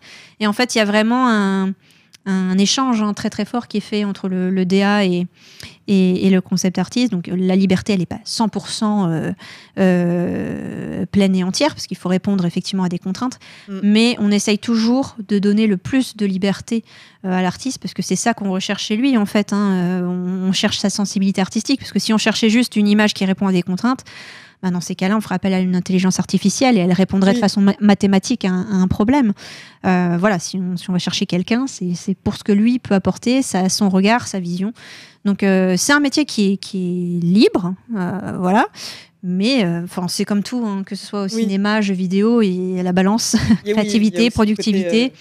Des moments, on va lui dire bah ouais, moi j'aimerais bien donner quatre jours à mon artiste pour qu'il me fasse plein d'essais, mais on a deux heures. Donc voilà, qu'est-ce que tu peux faire en deux heures? Et, parfois, c'est la réalité du, cadre, à la fois économique et, productif, qui, qui, fait que bah, la créativité, bah, forcément, elle, se, elle, se, elle se réduit. Mais c'est souvent sous la contrainte que la créativité se révèle le plus. Donc euh, finalement, euh, voilà, ça s'équilibre. Je tiens juste à préciser que je, je, vois vos questions. Je vais, euh, je vais en prendre quelques-unes et tout, etc. Mais j'en ai encore, j'en ai encore pas mal. Mais oui, bah, il y a Snurf qui demande genre vraiment deux heures. Bah, ouais, est-ce que ça arrive, ouais, des cas de Ah oui, bien sûr, bien sûr, bien sûr. T'as as une, une, histoire comme ça, enfin. Bah en fait. Je n'aurais pas d'exemple comme ça à, vous sortir parce que c'est tellement récurrent en fait. Ah ouais? Ouais, que ce soit dans le jeu vidéo, mais aussi comme dans des des surproductions euh, cinéma. Enfin, j'ai pas mal de proches, euh, euh, d'amis qui sont qui travaillent dans des studios comme les studios Marvel, par exemple, mm. qui travaillent souvent sur des productions, bah voilà, Superman, autres. Je, dis ça comme ça, hein, ça, ça, peut être n'importe quel film de super-héros d'ailleurs. Mm. Et très clairement, ça, ça, arrive qu'on ait à produire 10 images sur deux jours. Et bah là, t'as pas le temps en fait de de, de, de trop penser quoi. Il faut, bah faut avancer, il faut débiter le travail. C'est d'ailleurs pour ça, hein, j'insiste là-dessus, qu'on a beaucoup de, concept art, donc des pièces visuelles, qui sont pas forcément euh, finies dans le rendu graphique, mais parce que l'objectif n'est pas d'avoir une belle image finie. Mm. L'objectif, c'est déjà de poser des intentions euh, graphiques. Et oui, bah, c'est du photobash, on a des grosses textures, des trucs qui sont pas forcément euh, gracieux, et parfois il y a les artistes qui veulent pas les montrer parce qu'ils trouvent pas ça beau, mm. mais l'objectif n'est pas que ce soit beau, l'objectif c'est qu'on comprenne l'idée et qu'on voit tout de suite la direction dans laquelle on doit aller. Donc oui, ça arrive très régulièrement que qu'on ait deux heures pour produire une image et d'où le, l'intérêt et l'importance de bien maîtriser ces outils mm. euh, pour pouvoir être le plus rapide et efficace en se disant ok euh, j'ai deux heures alors certes c'est pas beaucoup pour penser euh, une idée qui soit intéressante et originale mais parce que je maîtrise parfaitement les outils, parce que je suis à l'aise avec le, matos, euh, bah, du coup, tu n'as pas le frein euh, technique, quoi. Tu, mm. tu, tu, te libères. Et ça, c'est assez euh, intéressant et assez fou de voir ce qu'ils peuvent créer en, l'espace de, quelques heures. Quoi. Bah, c'est ça, parce que ouais, tu disais que la finalité n'est pas nécessairement de faire une belle image. Enfin, c'est pas l'intention du truc. Mais en tout cas, quand on regarde la, plupart des, concept art qui sont présents dans ton bouquin, notamment, mais même, je pense à, par exemple, tu vois, quand je vois un jeu comme The Last of Us 2, où à la fin, tu peux débloquer des concept art, etc. Et tu regardes, il y a quand même un degré de finition parfois qui est assez Ouais, alors là pour le coup on est sur un, studio qui est très particulier. Euh, Petit Dog, c'est, enfin ils ont une approche très cinématographique en fait du, du, jeu. Et, euh, et, on avait fait d'ailleurs un événement il n'y a pas longtemps, c'était au Forum des images, où j'avais invité oui, oui, oui, c'est vrai. Des, mm. des, artistes de, bah, justement qui ont travaillé pour le Oui, oui, c'est vrai. Et en fait, le, niveau, est, le niveau est dingue. Et, euh, et là, pour le coup, c'est des images qui sont beaucoup plus poussées, beaucoup plus finies. Mais je dirais qu'il y a à la fois. Euh, mais ils avaient un peu plus de temps pour produire leurs images. Et euh, il y a aussi ce côté, on sait que ces images-là, on va pouvoir les utiliser après la sortie du jeu pour communiquer, pour mettre en valeur aussi une, une approche artistique.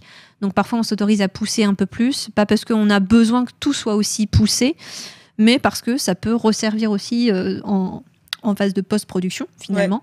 Donc euh, ça dépend vraiment des, contextes. Hein, mais je me souviens, pour donner un exemple comme ça, hein, mais quand on avait fait l'entretien avec, euh, alors c'était avec le studio. attends, j'essaye de me rappeler. je vais peut-être le retrouver, peut-être dans le livre. Tiens, regarde.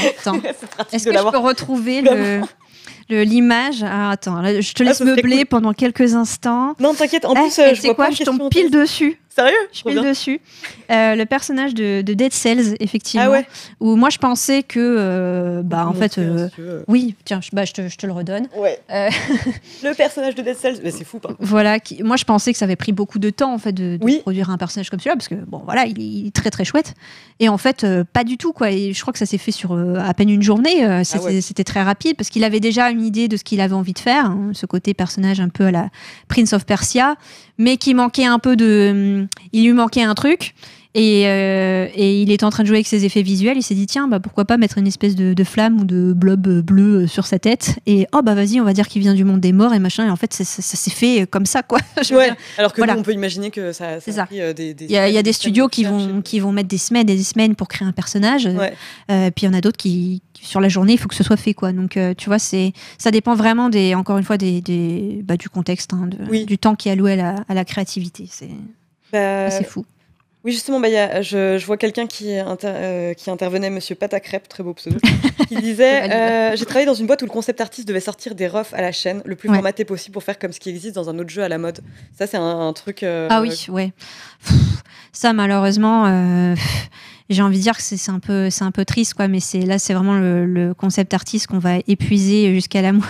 Mm. parce que voilà il y a un jeu qui est sorti qui a qui a qui a fait fureur qui a, qui plaît. Et donc on va euh, bah, s'appuyer sur ça pour lui dire bah voilà euh, nous on veut la même chose que ça. Et ça arrive parfois pendant les entretiens euh, enfin j'ai des anecdotes d'artistes qui, qui m'expliquent qu'ils avaient des entretiens avec des professionnels et on leur a dit bah écoute nous ce qu'on est intéressé on est intéressé par toi parce que ton style s'approche de lui. Nous on veut ça et comme on peut pas se payer lui, est-ce que toi tu peux essayer oh Ouais, non, mais c'est assez dingue. Hein. Parfois, ils sont, ça peut être un peu dur aussi. Mais euh, enfin après, ça c'est aussi toute la question de pourquoi on, enfin, pourquoi on choisit tel ou tel artiste plutôt qu'un mm. autre. Heureusement, aujourd'hui, euh, on passe un peu ça. On, essaye de.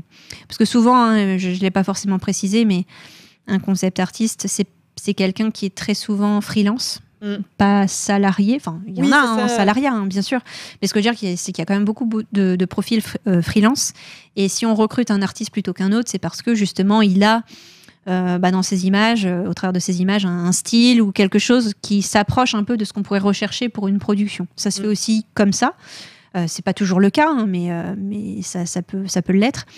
Et du coup, bah, c'est vrai que pour un artiste, euh, de savoir qu'il va travailler sur une production qui correspond à ce qu'il aime, à son style, et, et que donc il va pouvoir s'exprimer pleinement, hein, parce que c'est il est en phase avec le projet, ça c'est toujours super pour un artiste. Mm. Mais il y en a aussi beaucoup qui travaillent sur des productions dont ils n'aiment pas le style, dont ils n'aiment pas le type de jeu, Ouais. où ils sont pas réceptifs, mais il faut faire le job. Oui, en c'est fait. ça. Ouais, oui. Voilà, donc tu es, agent de production, donc euh, D'exécutant. ouais, ouais. voilà, c'est pas toujours euh, très épanouissant. Et d'ailleurs, dans les, dans les interviews qu'on a pu faire, souvent quand les artistes parlent de leur début, bon bah tu travailles sur des jeux qui, Mm. qui, qui- qui te font pas trop fantasmer, quoi. C'est clair. tu te fais même plutôt chier. Mais, euh, mais ça fait partie du truc et c'est souvent très formateur en fait, parce que ça t'oblige à aller vite, ça t'oblige à, à toucher à plein de styles, notamment pour les personnes qui travaillent dans le, le, le jeu vidéo mobile, où là, il faut, c'est plein de petites productions, donc il faut enchaîner, etc. Ouais. Mais par contre, euh, une fois que tu as fait 2-3 ans dans ce milieu-là et que tu t'es rodé, après, euh, Mm. ça va. tu, tu peux souffler un peu, euh, t'es- t'as pris ton, ton rythme de croisière, quoi, en fait. Bah, euh, juste, euh, je repensais à un, à un truc que tu as dit sur le fait que euh, certains artistes n'ont pas forcément envie que ces images ressortent parce que bah, voilà, ça n'avait pas vocation à être exposé ou publié. Et je me demandais ouais, comment ça s'était passé pour, bah, pour euh, les artworks que tu montres euh, dans ce bouquin. Ça a pas été... Je sais que ça a été galère pour certaines raisons, mais. euh, C'était la souffrance. Les gens ne savent pas. En fait, c'est- c'était euh, c'est aussi ce qui freine beaucoup les publications sur le sujet, c'est que pour obtenir les droits aux images de, de ces visuels, faut un peu batailler. hein. Il, y a eu, Mm. il y a eu beaucoup de discussions avec des services juridiques pour réussir à négocier euh, les uns et les autres. Oui. Et je me souviens d'ailleurs que quand on a discuté les, la première fois avec Sword Edition pour que je leur propose justement ce livre, en fait, moi, j'avais déjà fait tous les entretiens, ils étaient écrits, mais par contre, j'avais pas encore lancé le, le- la négociation des droits d'images parce que j'avais pas Oui. encore signé avec d'éditeur. Euh, et Sword m'a dit, mais tes interviews, elles sont géniales, il n'y a pas de problème. Mais alors, on ne sait pas si le projet est réalisable parce que nous, on pense que tu vas pas réussir à obtenir les droits euh, de toutes ces images. Ouais. Parce qu'il y avait du Namco, euh, parce que euh, il y avait. Enfin, en fait, euh, voilà, on, on savait que ça allait être compliqué. J'ai écouté. Donnez-moi deux mois. Dans deux mois, je reviens. je suis revenue. Avant ça, Ah ouais Avant Ouais, le. avant ça, on, on a réussi à. Enfin, pour le coup, c'est moi qui ai vraiment géré ce- cette partie-là. Ouais. Euh, pour ce qui était euh, jeu indé, il n'y avait pas de souci. hein, c'était, Ouais, c'est beaucoup plus facile. Mais pour les, les plus gros studios, là, on a notamment des, des studios comme euh, le Lizard Cube qui Mm. travaillaient sur euh, des licences assez connues où là, forcément, faut demander des droits. Et ben, on a réussi à les avoir, mais c'est vrai que ça a été beaucoup de nuits blanches. Ouais. c'est pas évident. Euh, si seulement on pouvait effectivement plus facilement euh, publier ces visuels, ça serait merveilleux. Mais encore une fois, ces, ces concept art, c'est des, documents de conception. En fait, c'est des documents qui sont destinés à, aux équipes de production. À, à la base, c'est pas du tout fait pour sortir en dehors des studios. Mm. Donc, euh, quand on les sort des studios pour les publier, bah, on les sort de leur contexte. Donc, euh, il faut à chaque fois demander les autorisations. Les artistes n'ont pas toujours les droits sur leurs Oui. images. Ouais. Enfin, c'est souvent partagé entre l'artiste, le studio et l'éditeur d'un jeu. Donc, euh, bah voilà, il y a pas mal d'intermédiaires à passer. C'est un peu la grosse chaîne alimentaire. Et tu sais pas à la fin qui va être mangé, mais finalement, c'est peut-être moi qui ai mangé le gros poisson cette fois et qui ai réussi à, à choper ça. Donc, j'étais bien contente et on était très heureux d'avoir cette euh, opportunité-là de, de les mettre en avant. Ouais, bah, c'est vrai qu'effectivement, enfin, je... c'est difficile d'imaginer ce, ce livre euh, avec uniquement les entretiens, quoi. C'est Ouais. ultra important. Bah oui, c'est, ça serait comme faire un, un podcast euh, sur le concept art. Alors ça, c'est très intéressant d'en parler, mais c'est vrai que si on peut pas montrer des choses, c'est, un peu frustrant.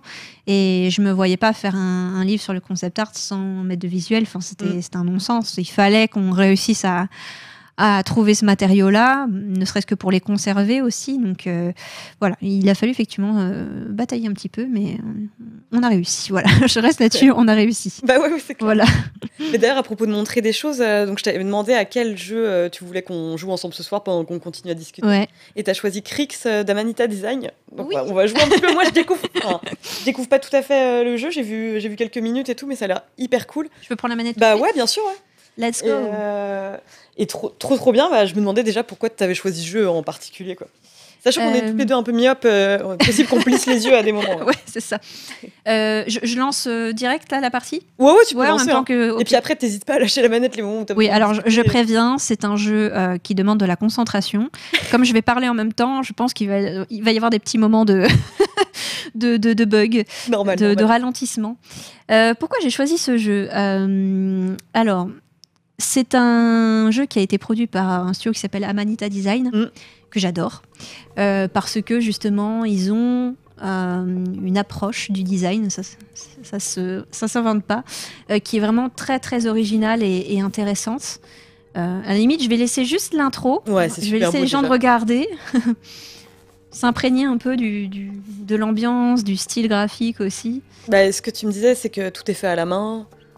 Ouais, là on est sur un jeu. Alors tout est fait à la main, oui et non. C'est-à-dire qu'en fait, euh, et je vais revenir dessus, mais c'est un jeu qui à la base euh, est un projet de recherche-création. C'était un artiste qui voulait faire une thèse et qui voulait parler de son amour pour le jeu vidéo et, l'animation traditionnelle.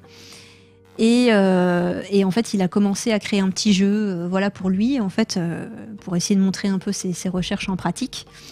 Et en fait, euh, bah, par la suite, il a été repéré par un certain euh, Jacob Zorski, qui est donc le directeur de d'Amanita Design, qui est tombé en amour sur son projet, euh, qui s'est reconnu aussi dans le profil de, l'artiste. Et en fait, ils ont commencé à travailler ensemble et ça a pris huit ans pour, pour amener à la création de ce jeu. Voilà tellement beau. Je, vais en dire plus. Hein. Là, je suis concentrée. Ah normal. c'est juste pour lancer le jeu et après, c'est bon. Je vais, je vais m'emballer comme d'habitude.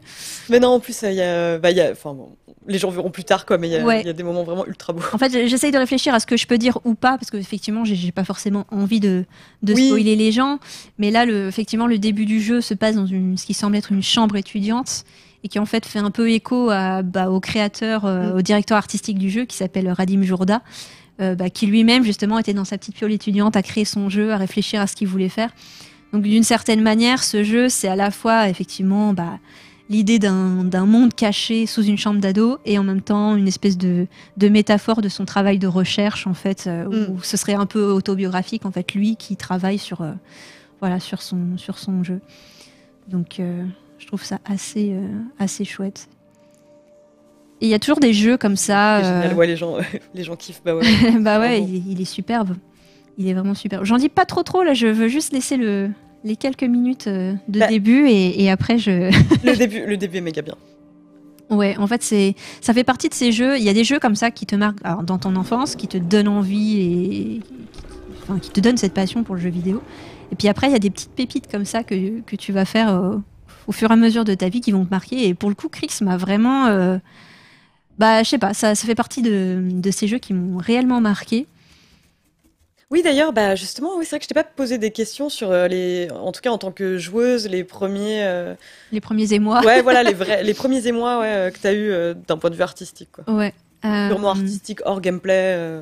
Regardez ce plan. Ah oui, oui, qui est incroyable. Regardez ce plan d'abord. voilà, je vous laisse regarder ce plan. Voilà.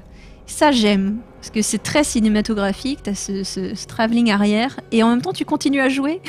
ouais. Voilà. Et en fait, ce que j'aime, c'est que à travers ce visuel, on a déjà toute la promesse du jeu. Mm. Euh, tu vois déjà les différentes zones euh, qui vont nous être proposées, les différents niveaux. Chacun a son langage visuel, et tu sais que tu vas pouvoir explorer tout ça. Et en fait, c'est hyper euh, bah, voilà, c'est ça que doit pouvoir faire un artiste, c'est de réussir à, vendre une promesse en un visuel. Et là, pour le mm. coup, le pari est réussi dès le départ. Euh, donc ça, j'adore. Et tu m'as posé une question et je sais plus ce que tu m'as demandé. Attends, mais en plus, que maintenant, j'ai envie de rebondir sur ce que tu as dit. Et ouais. Euh, euh, attends, on va faire les deux. D'autant plus que tu me disais qu'en plus, il y a des choses, on ne le sait pas encore maintenant, mais qui font écho à des, scènes qu'on va croiser plus tard. Donc ça, c'est quand même assez brillant. Et ma question, c'était un peu bah, tes premiers émois artistiques, disons, euh, en jeu vidéo. et vraiment enfin en mettant de côté tout ce qui est gameplay etc enfin les... après peut-être que pour toi ça va nécessairement te perdre mais euh, je sais pas.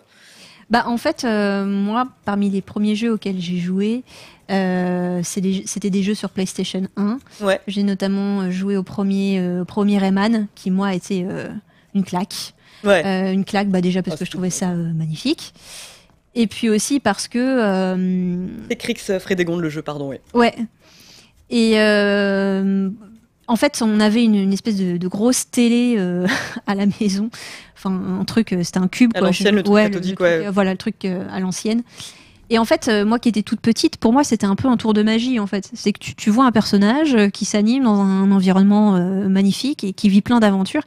Et quand j'étais petite, déjà, tu vois, je faisais le tour de, de, la télé en me disant, mais comment ils ont fait pour mettre tout ça là-dedans, tu vois? C'est quoi le truc, en fait? C'était vraiment ça, en fait, qui me qui me séduisait, c'était à la fois le, jeu et, le et le comment dire le, ouais presque une sorte de fascination technique, tu vois. Ouais. C'était un peu ça. Et euh, donc il y avait effectivement Rayman. Euh, J'adorais les jeux de simulation de course. Ah ouais? J'ai pas le permis, mais Oh, t'inquiète, j'adore les jeux de bagnole. Je- C'est en cours, mais euh, quelle angoisse. Ah ouais, non, mais c'est un truc. J'adore les jeux de course. Vraiment, c'est un truc qui me fait kiffer. Euh, voilà, j'adorais ça. Euh, ah, là, on va avoir euh, peut-être des indications sur euh, ce qui nous attend pour la suite. Non, pas encore. Ça vient après. Je me souviens plus. Sinon, je sais pas. oui, bah, des jeux comme le premier Tomb Raider, notamment. Oui, oui, oui. Euh, ça, c'était un, un grand moment. Mon père jouait beaucoup. euh, et puis ma mère participait aussi. Elle, elle ouais, je- adorait le côté énigme. Ah, en famille, vous enfermiez le majordome dans, dans le frigo, quoi. Exactement, c'est exactement ça. c'est tout est dit.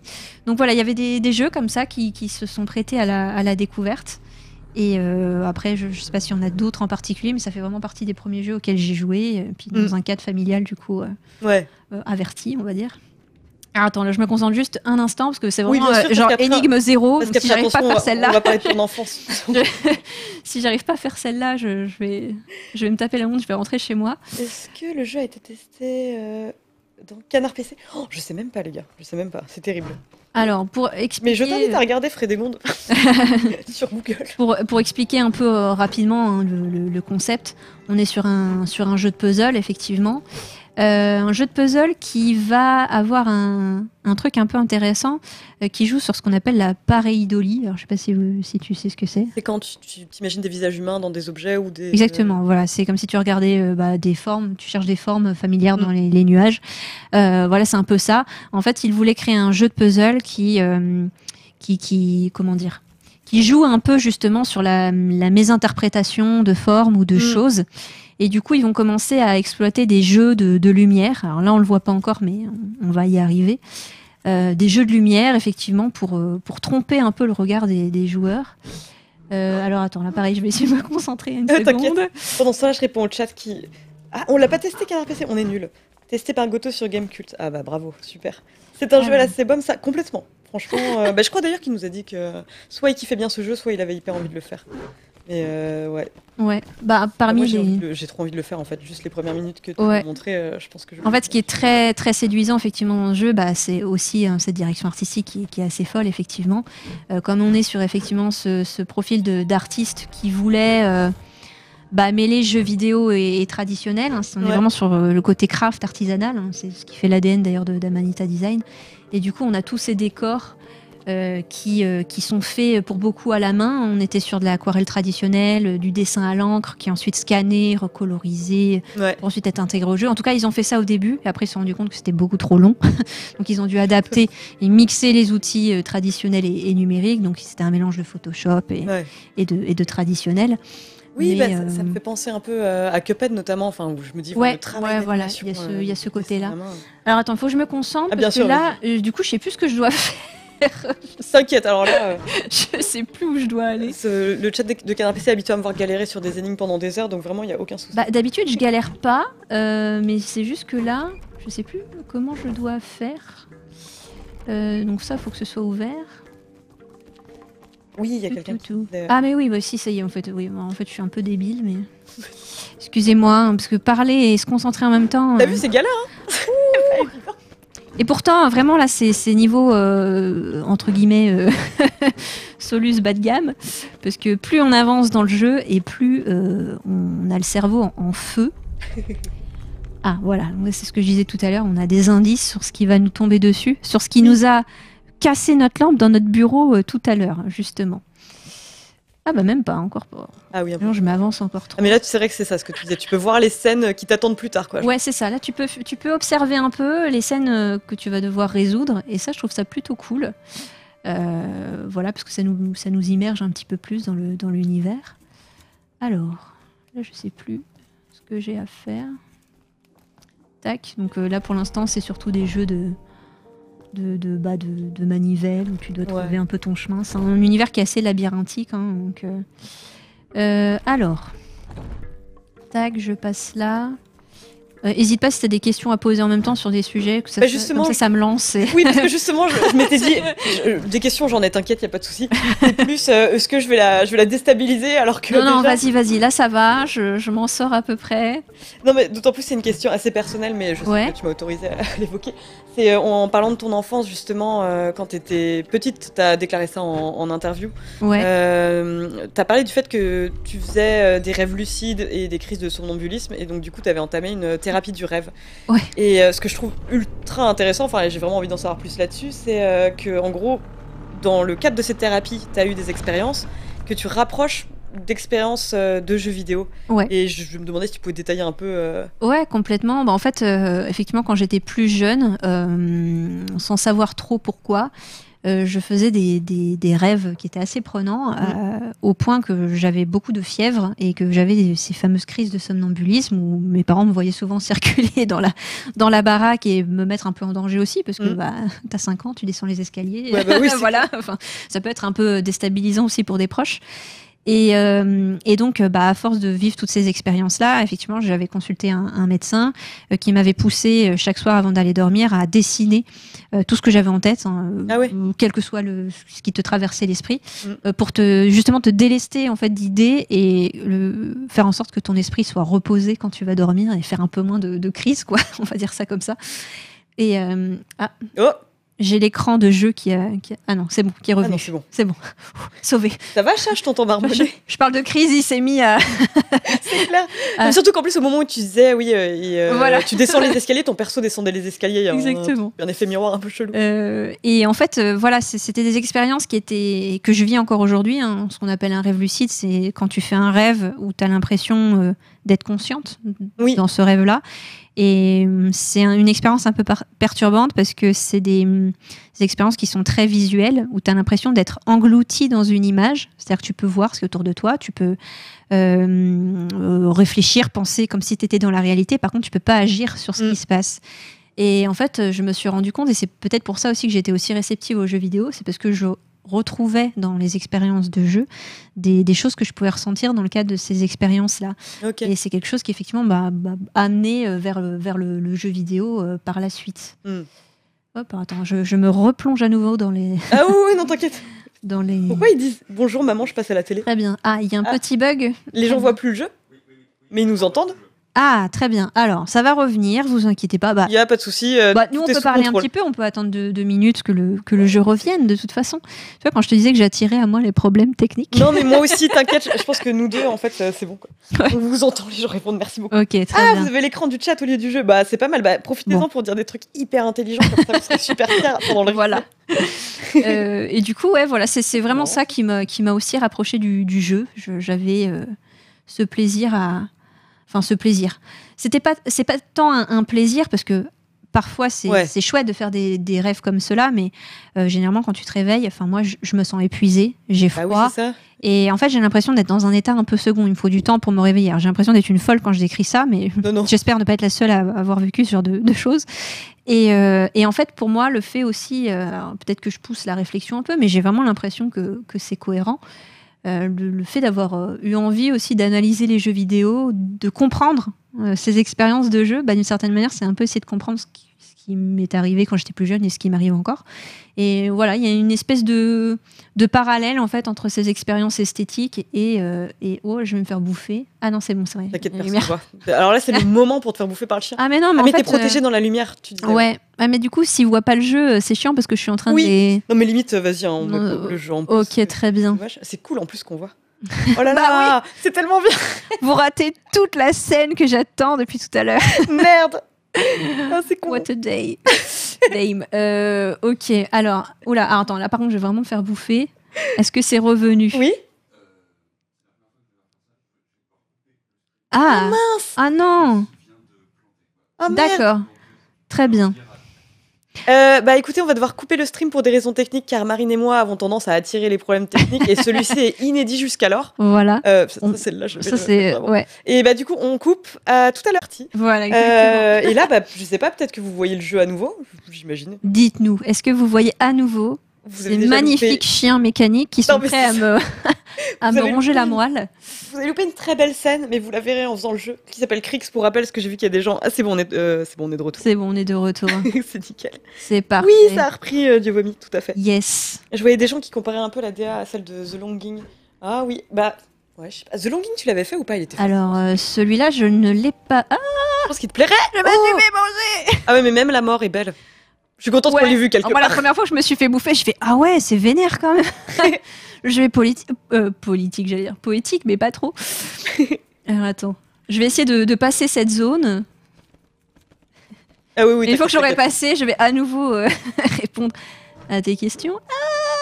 Mais euh, ouais, The Longing, j'aime beaucoup la DA aussi. Mais pour Ah, euh, non, te résumer le jeu, bah, je sais pas si tu le connais ou Bah écoute, euh, parler. de nom seulement, mais là comme ça, je, je vois pas, donc euh, Ah, hésite pas à me, à me ouais. le décrire ou. euh, C'était clairement mon jeu de confinement, bah d'ailleurs dans le sens où il est Ah. sorti pendant le confinement et euh, c'était avant même euh, qu'on soit confiné. Mais le thème Ouais. forcément faisait écho à nos expériences personnelles à ce moment-là. En gros, c'est on suit un petit personnage qui s'appelle l'ombre, enfin c'est une ombre Ouais, et euh, un petit personnage très mignon euh, qui Mm. ressemble euh, avec des gros yeux jaunes, ouais. qui est chargé en fait de surveiller un royaume souterrain le temps que le roi se tape une petite sieste qui va durer 400 jours. Et en fait, nous, à ce moment-là, on voit qu'on a un décompte de 400 jours et que c'est en temps réel. Et euh, bah là, déjà, il y, a- il y a plein de questions qui fusent. Et on se dit. euh, Là, je spoil pas trop parce que c'est vraiment le début Ouais. du jeu. Où on se dit, mais qu'est-ce qu'on va faire pendant 400 jours? En fait, genre, je vais devoir réellement jouer pendant 400 jours. Et puis, on se rend compte qu'il y a des petites mécaniques qui permettent de faire avancer le temps. Et c'est. euh, moi, moi j'ai trouvé ça absolument fascinant. Et donc, du coup, lui, il est enfermé dans son espèce de royaume souterrain où il va devoir se retrouver à, Ouais. à, à faire des activités, à explorer, et puis en fait tu te crées un peu ta propre histoire. Mais ce qui est incroyablement drôle dans ce jeu, c'est que tout est d'une lenteur. Enfin, Ouais. c'est quand même ultra osé. C'est un moment, tu ouvres une porte, elle se met à grincer, et tu te rends compte, enfin cinq minutes plus tard, qu'elle est encore en train de s'ouvrir. Ah oui, d'accord. Ouais. et c'est et en fait ils arrivent à rendre ça drôle. Enfin c'est euh, et Ouais, c'est bien rythmé. euh, en plus d'être, euh, je trouve artistiquement hyper beau quoi. D'accord. Attends, je, je t'écoute. Hein, je, Ah oui non je, là, je- pas de souci. hein. Les gens ils doivent se dire mais qu'est-ce qu'elle fout? Pourquoi elle euh, qu'est-ce Dommage qu'il n'y ait pas le son du jeu car la BO est incroyable. Comment ça, il n'y a pas le son du jeu? Comment ça, il y a pas le son? Ah bon? Bah si, elles sont du jeu Yodaxi, mince. Normalement, ouais. Alors normalement il y a le son du jeu. Alors. Ah bah on- si Chat on- confirme, je pense qu'il faut que tu- notre régie nous confirme. Alors. Attends. Je, Ah bah ouais, c'est marrant. Il y en a qui oui, il y en a qui disent c'est un peu bas. Mais parce qu'il faut que vous nous entendiez parler aussi, c'est terrible. Mais oui, oui, c'est vrai que euh, la musique de ce que j'en ai entendu. Attends, mais là, c'est de la Belle. d'où je viens ou pas? Attends, je suis perdue. Ah oui, non, non, mais Je t'inquiète. t'écoute et ça y est, je me perds. C'est un, Non, mais vu un environnement qui est très labyrinthique. Non, non, là, je suis revenue en arrière comme une, comme une. Non, mais comme une idiote. mentale de se faire. En plus, c'est moi, euh, c'est moi qui te laisse jouer. En fait, le truc, en plus, c'est, hum, normalement, t'as le son qui est très important dans ce jeu parce qu'il te donne des, des petites indications sur l'avancée d'un puzzle en mode ah là tu chauffes, ah non là tu refroidis. Ça te permet de comprendre si tu es sur la bonne, euh, la bonne dynamique. Et là, du coup, je sais plus du tout euh, ce que j'ai à faire. Oui, ah mais en- si, mais oui, je- ok, c'est bon. En Ah, bien c'était Ah, mais oui, juste ça. Il fallait juste ouais. monter. voilà. Non, non, mais On a été perturbé par le. par Le le- le coupage, voilà. Exactement. Bah, en fait, euh, alors je sais pas si on peut euh, rapprocher euh, cette Ah bah DA merci de- pour le son. Pardon. Ah voilà.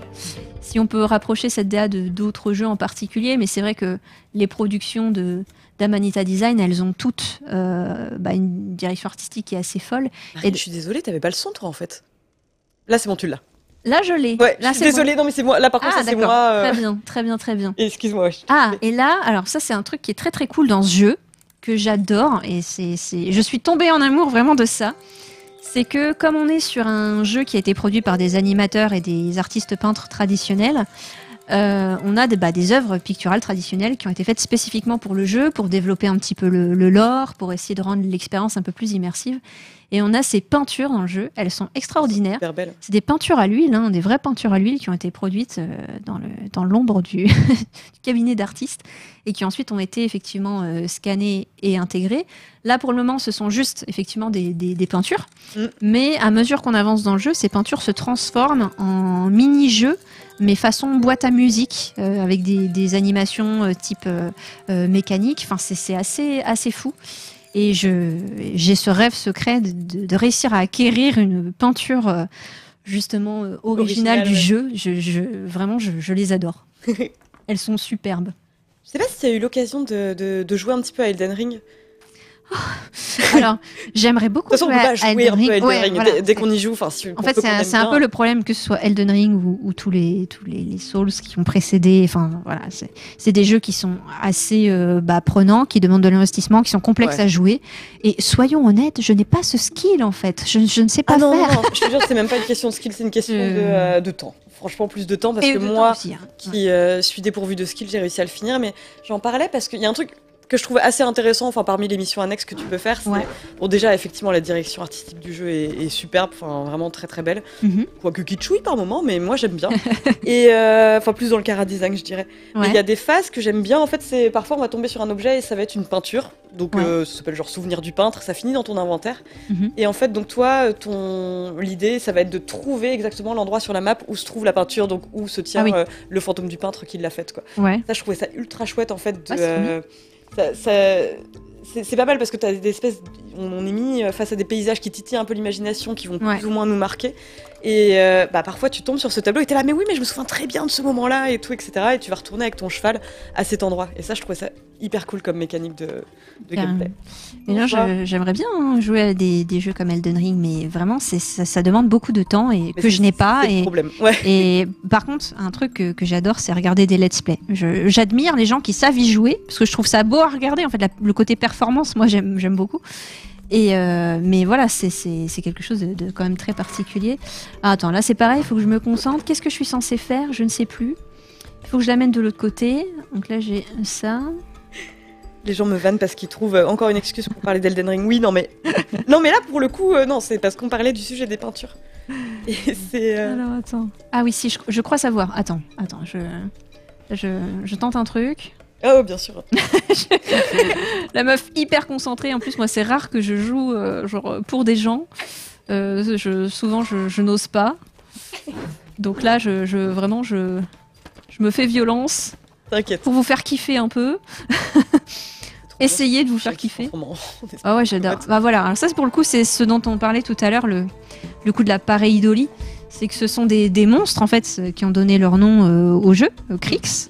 Mais euh, bah, sitôt qu'ils sont dans la lumière, ils se transforment en, en objets inoffensifs quoi. Donc euh, parce que Radim Jourda, le, le directeur artistique, euh, raconte bah, tout ce que tout ce que nous en tant qu'enfants on a vécu. C'est-à-dire que des fois tu es dans une chambre plongée dans le noir. Tu sais que ce qui est en face de toi, c'est, j'en sais rien, un porte-vêtements, mais tu peux, dans la nuit, tu t'imagines des monstres, enfin, tu, tu, tu- tu vois Ouais. autre chose, en fait. Et il voulait jouer sur ce côté-là de, de la mauvaise interprétation pour, euh, pour essayer de lui donner une, une forme poétique, en fait. Mm. c'est exactement euh, ce qu'ils ont fait avec, euh, avec Rix. Non, j'ai pas posé de questions sur Yakuza et Breath of the Wild enfin. Beaucoup de gens, ouais, font euh, une. euh, j'ai vu plusieurs personnes ouais, parler de Braid, comparer ça- le, le jeu à Braid. Ouais. Ultra chouette aussi, ouais. Oui, aussi, ouais. Bah, en fait, c'est- souvent hein, les jeux qui ont une DA euh, de- particulière, on a tendance à les rapprocher. Euh, en- voilà, en réalité, c'est- pas tant dans les mécaniques de jeu, dans l'expérience ludique qui est proposée. Alors attends, il faut que je trouve la solution parce qu'ils vont me saouler à, à m'aboyer dessus. Ah oui, euh, bien sûr, il n'y a pas de souci. ouais. Euh, alors, euh, comment je me sors de là, moi? Je me souviens plus. Ça fait quoi quand je... Ah, d'accord. Ah ouais, Alors, attends. Euh... ça me fait penser à Machinarium. Ouais, ouais, oui. Oui, c'est vrai qu'on n'a Oui. pas parlé des autres jeux, euh, des autres jeux d'Amanita Design, Alors, mais oui. Ah bah justement, si on devait parler d'un autre jeu de d'Amanita, on pourrait parler de Samorost, par exemple.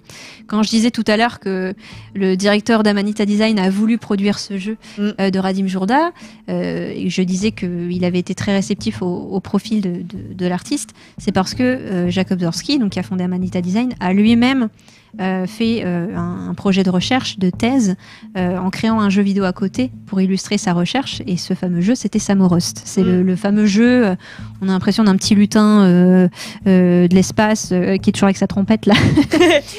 J'adore l'univers, est, est superbe.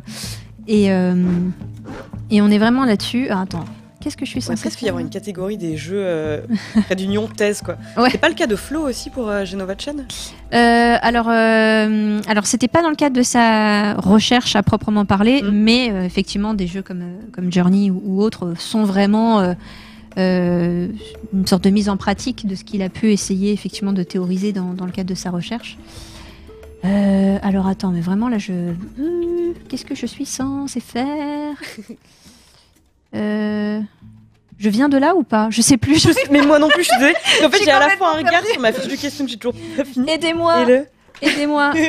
Oui, n'hésitez pas, hein, n'hésitez pas. hein, Oui, aidez-moi parce que euh, vraiment, alors euh, moi niveau concentration, euh, Mais non, mais déjà, moi, je trouve que tu t'en sors comme chef.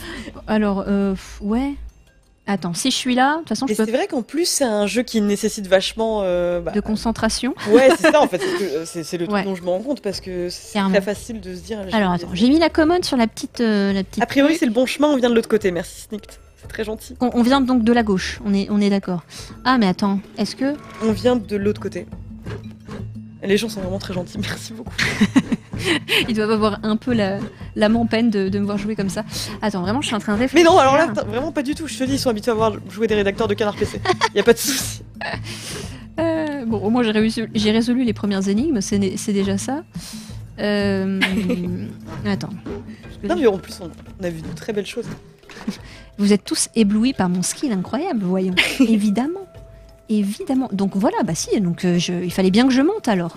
Et en plus, euh, bah, c'est ce, que tu me disais tout à l'heure, ils, ont, ils viennent d'annoncer un jeu à venir. J'ai, oublié le nom, Ouais. j'ai honte. Euh, c'est euh, Phono. Phono quelque chose C'est, oui, bah voilà. Voilà, alors je, je sais plus exactement le, le Dites-nous nom. dans le chat si vous vous souvenez. Parce qu'il il a vraiment popé dans l'actualité juste avant le- l'émission, qui semble être un jeu.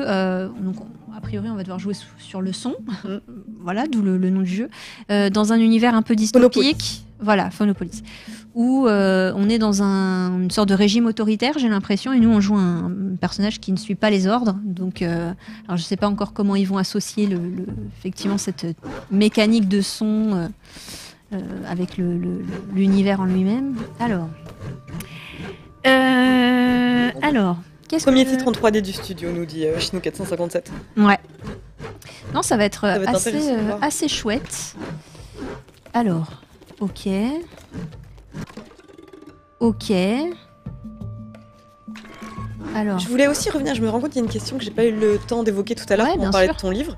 et- Euh, bah, non, c'était aussi sur le fait, enfin, le, bah, par exemple là, quand j'ai fait le dossier juste sur euh, les en- environment artists, je me suis rendu compte bah, que bah, souvent ils sont aussi soumis à, un- à une. merde, mais je suis con. En plus, elle est belle cette scène. je voulais pas m'approcher de trop, mais. Bah, disons que c'est difficile de leur parler sans avoir l'aval de leur studio, et je me suis demandé si c'était un truc Ah. que tu avais eu euh, dans le cadre de ce livre, sachant que bah, certains sont freelance ou. euh, Ouais, alors il faut savoir effectivement que quand tu veux faire une, une interview avec un artiste euh, représentatif d'un studio, euh, mais pu- punaise, c'est pas possible.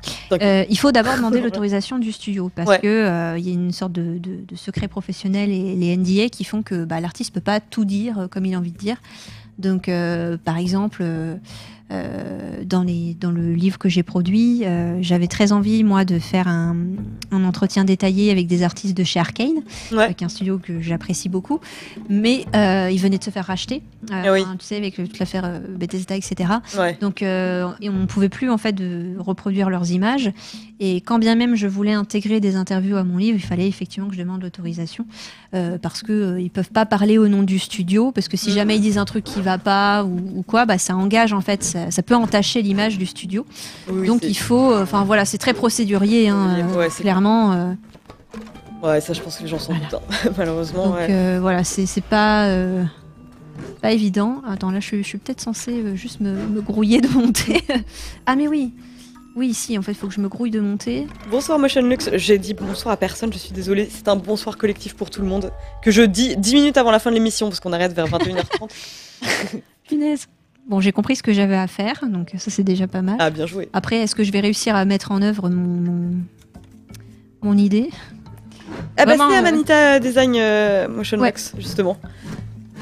J'aime bien parce que j'ai- il y a une question qui m'a repopé dans l'esprit que quelqu'un avait posée tout à l'heure, c'était Ouais. est-ce que ça arrive parfois Ouais. que bah, tu sais, qu'on revoit ressortir des, des, des concept art, que ce soit aussi utilisé pour des raisons marketing et qu'ils soient finis derrière en fait, que ce soit pas réellement un...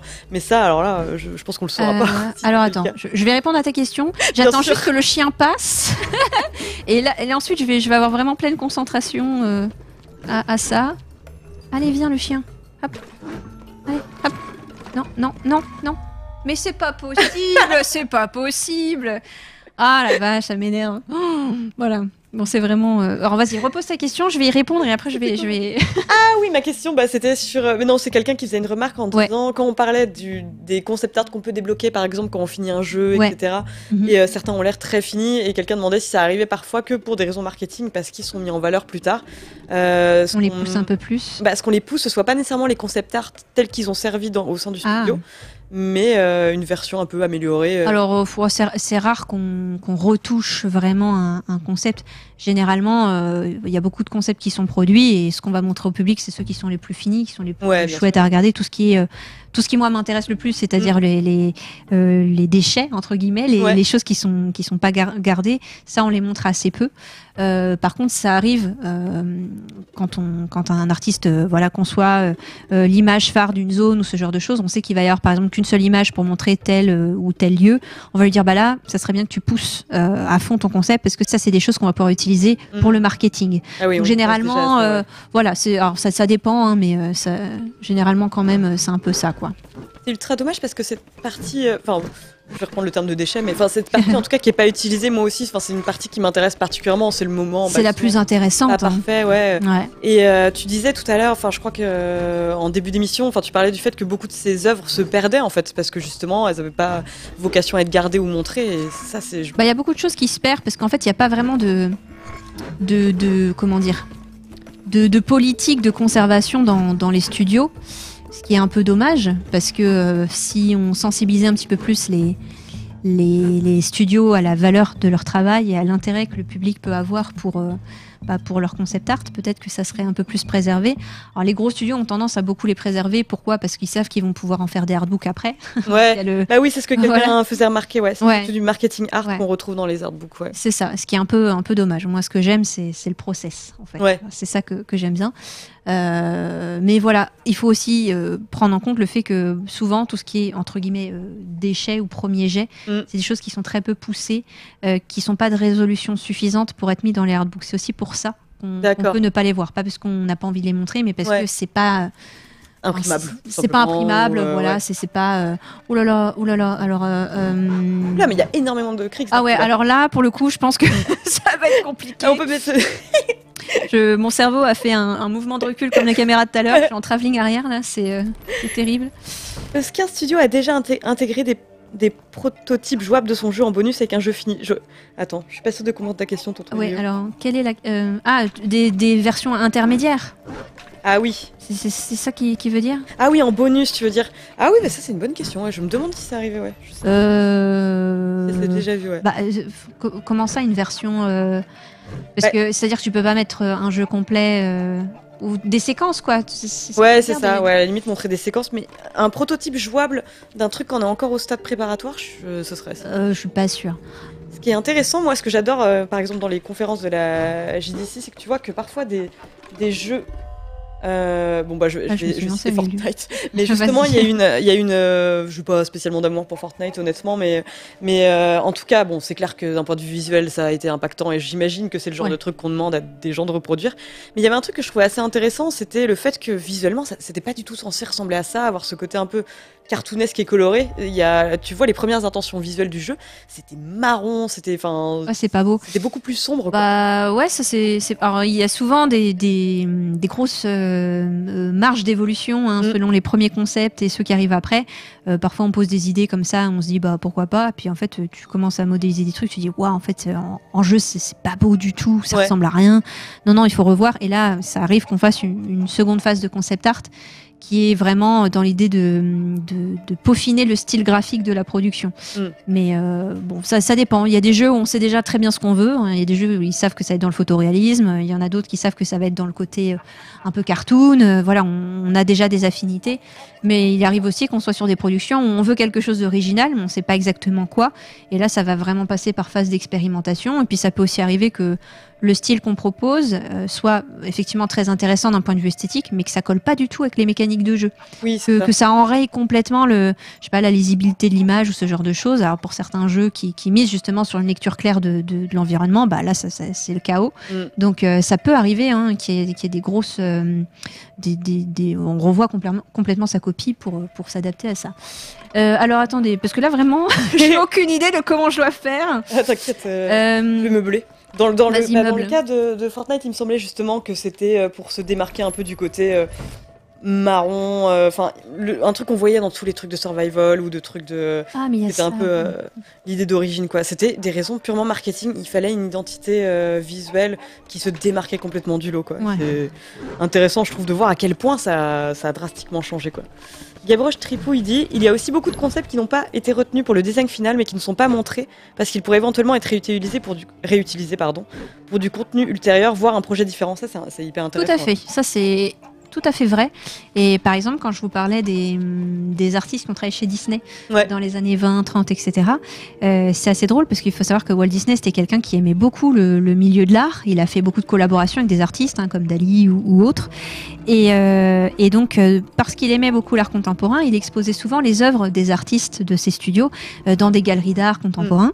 Euh, mais les seuls qui n'étaient pas exposés, c'était les concept artistes. Pourquoi? Parce que justement, euh, ils savaient que leurs travaux, s'ils n'avaient pas servi pour une œuvre en particulier, ça pouvait resservir pour d'autres productions. Mm. Donc euh, on a cette idée-là, effectivement, de, de choses qu'on va pas montrer parce que c'est très intéressant, mais ça va pas pouvoir marcher sur le projet sur lequel on est. Donc on pourrait peut-être le remployer pour plus tard. Ouais. c'est c'est tout à fait vrai. Ouais, ouais, c'est une très bonne remarque. Euh, alors là, euh, je sais plus ce que j'ai à faire vraiment. euh, je... T'inquiète, en plus, Là, il me reste plus beaucoup de minutes si- si- si- s'il faut que tu chopes ton D'accord. Oui, non, mais t'inquiète pas. je- Ah là là. Euh, je- je- J'essaye de, de réfléchir à comment que je dois faire. Ah oui, c'était le cas pour Team Fortress 2 aussi, ouais. Les, les protos étaient militaro-réalistes et au final, le jeu sorti était hyper cartoon. Mais ça, moi, je trouve ça vraiment chouette en fait quand les le studios montrent toutes les intentions qu'il y a eu. Ouais. Alors, ouais, ça m'intrigue parce que normalement. Bon, je me souviens pas du tout. Je l'ai fait, je l'ai fini deux fois le jeu, mais je. Je me souviens pas parce que là, si je saute, je me fais bouffer. Euh, là, ok, très bien, je la tire, mais si je la tire, euh, je me fais bouffer aussi. Euh, comment que je dois faire? Je sais plus. Et il y a quelqu'un qui demande, et, et je suis très curieuse aussi, et- mais en même temps, je ne sais pas si tu as la réponse, c'est Ouais. quel est le concept art qui s'est vendu le plus cher? Un peu comme les prix de Tintin. Oh là là, alors là, la Je question. euh, Est-ce que, ouais, il y a un marché euh, du concept art du jeu vidéo euh, il, y a, existe? il y a un, marché. Après, honnêtement, c'est c'est pas. euh, J'avoue que le, tout ce qui est euh, dimension économique, euh, le, le- prix des œuvres auxquelles on- elles peuvent être vendues, c'est quelque chose que je connais peu. Mm. Et honnêtement, hormis tout ce qu'on a vu récemment avec les NFT, justement, où là on Oui. a vu beaucoup d'artistes connus de l'industrie euh, qui ont vendu leurs œuvres à des prix assez, euh, assez fous. Ouais, c'est clair. Euh, mais après, pour ce qui est du marché physique à proprement parler, là, je, honnêtement, j'ai pas forcément d'échelle, d'ordre d'idée Mm. sur, sur ça. C'est pas un- pas un sujet que je maîtrise vraiment. J'avoue que le, oui, ah le- oui, le c'était de côté marché de l'art, c'est quelque chose qui, qui m'exaspère un petit peu. Ouais, bah oui, oui, je comprends tout à fait. Euh, voilà, et c'est vrai que je, voilà, je, je suis assez peu. euh, Le concept art de Pac-Man doit valoir cher. Ah bah Pac-Man en plus, euh, très ah intéressant. bah, ça, euh, surtout pour des, des, des documents de design de jeux qui sont, qui sont vieux, Ouais, Euh, enfin vieux, tout est relatif, mais qui ont fait l'histoire. plus ancien, disons. Voilà. Je peux la tirer, très bien. Ah non, vraiment, là, je, je sais plus. Surtout que si je ne m'abuse, Pac-Man à la base ça s'appelait Puckman, mais euh, il y avait cette crainte en fait que euh, des bornes d'arcade soient euh, modifiées de manière à ce que Ouais. soit écrit un- un- une insulte. Quoi. Eh ben écoutez, je bloque, je sais plus. Ah, mais si, mais attendez, mais. oh Il y a quelqu'un qui demandait, Il y avait cette petite zone là que. Voilà, c'est pour ça que je bloquais. c'était devant une manivelle. Ah ouais. Ouais, ouais, non, en fait, c'est parce que j'avais pas vu la petite Le zone dans concept de. Pac-Man c'est une pizza. c'est pas littéralement une pizza le Bon, après, euh, voilà, il y a, il y a concept art et concept art. Évidemment, le, le- le concept art qu'on voit aujourd'hui, c'est quelque chose qui est peut-être. Enfin, je Oui. m'avance un peu en disant ça. Je veux pas dire que c'est plus poussé, mais c'est une discipline qui s'est professionnalisée. Voilà, Ouais, c'est ça sûr. que je veux dire. Mm. Donc, effectivement, aujourd'hui, on a des méthodes, des savoir-faire.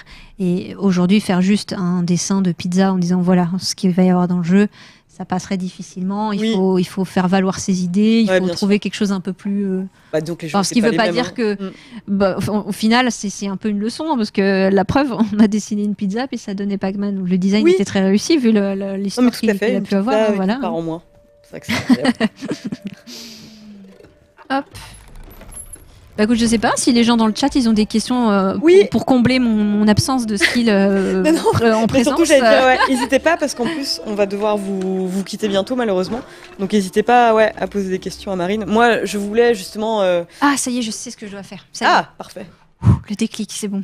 Je suis je- désolée, c'est toi qui as joué tout le long. En fait, on s'était dit, allez, on va Non, collaborer, et t'inquiète, tout, etc. T'inquiète. euh, C'est vrai que c'est un jeu où c'est peut-être dur de reprendre la manette après quand Ouais. tu sais pas par où l'autre est tu passé. sais pas par où passer, je pense que peut-être que t'aurais pas été euh, complètement dedans. Donc euh, non, ça y est, je, je vois ce que je dois faire. Excusez-moi pour ce. En fait, tu vois, c'est le fait que tu une petite zone de l'environnement que tu peux exploiter, mais qui est la seule à être plongée dans le noir. Du coup, tu, tu, tu l'intègres pas à ton à ton puzzle. Donc tu es là, tu cherches, tu comprends pas. Alors qu'en fait, il suffit de bien regarder et d'être attentif. Mais comme je suis pas du tout attentive là tout de suite, T'inquiète. c'est pour ça. Non, mais c'est normal, c'est normal, je t'embête avec mes questions. Et euh, bah, je voulais te poser une question un peu, un, un peu générale, mais sur tes, tes projets à venir. Parce que là, on a parlé de tout ce que tu as Ah. fait ces derniers temps. Euh, Du moins, ce dont tu peux parler, euh, bien sûr. Alors, le truc, c'est qu'il y a plein de projets en cours, mais je peux rien dire, c'est ça. Ouais. C'est un peu frustrant. Euh, on va dire qu'il y a pas mal d'actualités qui vont tomber le mois prochain. Ok. Euh, je pensais que ça allait se faire ce mois-ci, mais ça va être le mois prochain. Euh, des, des- des projets pour ceux qui ont aimé ce livre, euh, Imaginaire jeu vidéo. J'espère qu'ils seront attentifs à la prochaine, Très bien. prochaine actu. Et puis, non, en fait, j'ai la chance aujourd'hui de travailler dans un studio de jeux vidéo. Mm. Je peux pas dire lequel, Oui, évidemment bien sûr, sinon. mais pour qui, qui est peut-être lié au prochain projet. Et en fait, pour moi, c'est c'est un vrai plaisir parce que jusqu'ici, j'avais eu beaucoup d'échanges, voilà, avec des concept artistes, des directeurs artistiques. Je m'étais, j'avais une approche qui était très euh, euh, très euh, ouais micro quoi, enfin macro. Et là, maintenant, le fait d'être dans un studio où je vois réellement euh, oui, bah, tous les échanges, ouais. voilà, euh, entre cet acteur de, de production singulier et le, et le reste de l'équipe. Bah pour moi, c'est c'est hyper enrichissant parce que j'arrive à, à comprendre toutes les utilisations qui peuvent être faites du, du concept art à le mettre vraiment en, en condition. Et c'est c'est fascinant. Ouais. C'est fascinant, j'apprends euh, plein de choses sur des métiers que je connaissais assez peu, euh, voilà, que ce soit du sound design, euh, euh, du level design aussi, où là je me dis ah ouais, il y a tout ça qui est pris en compte et en fait ça, ça élargit complètement mon, mon- mon spectre euh, Ouais, de voilà de recherche Mm.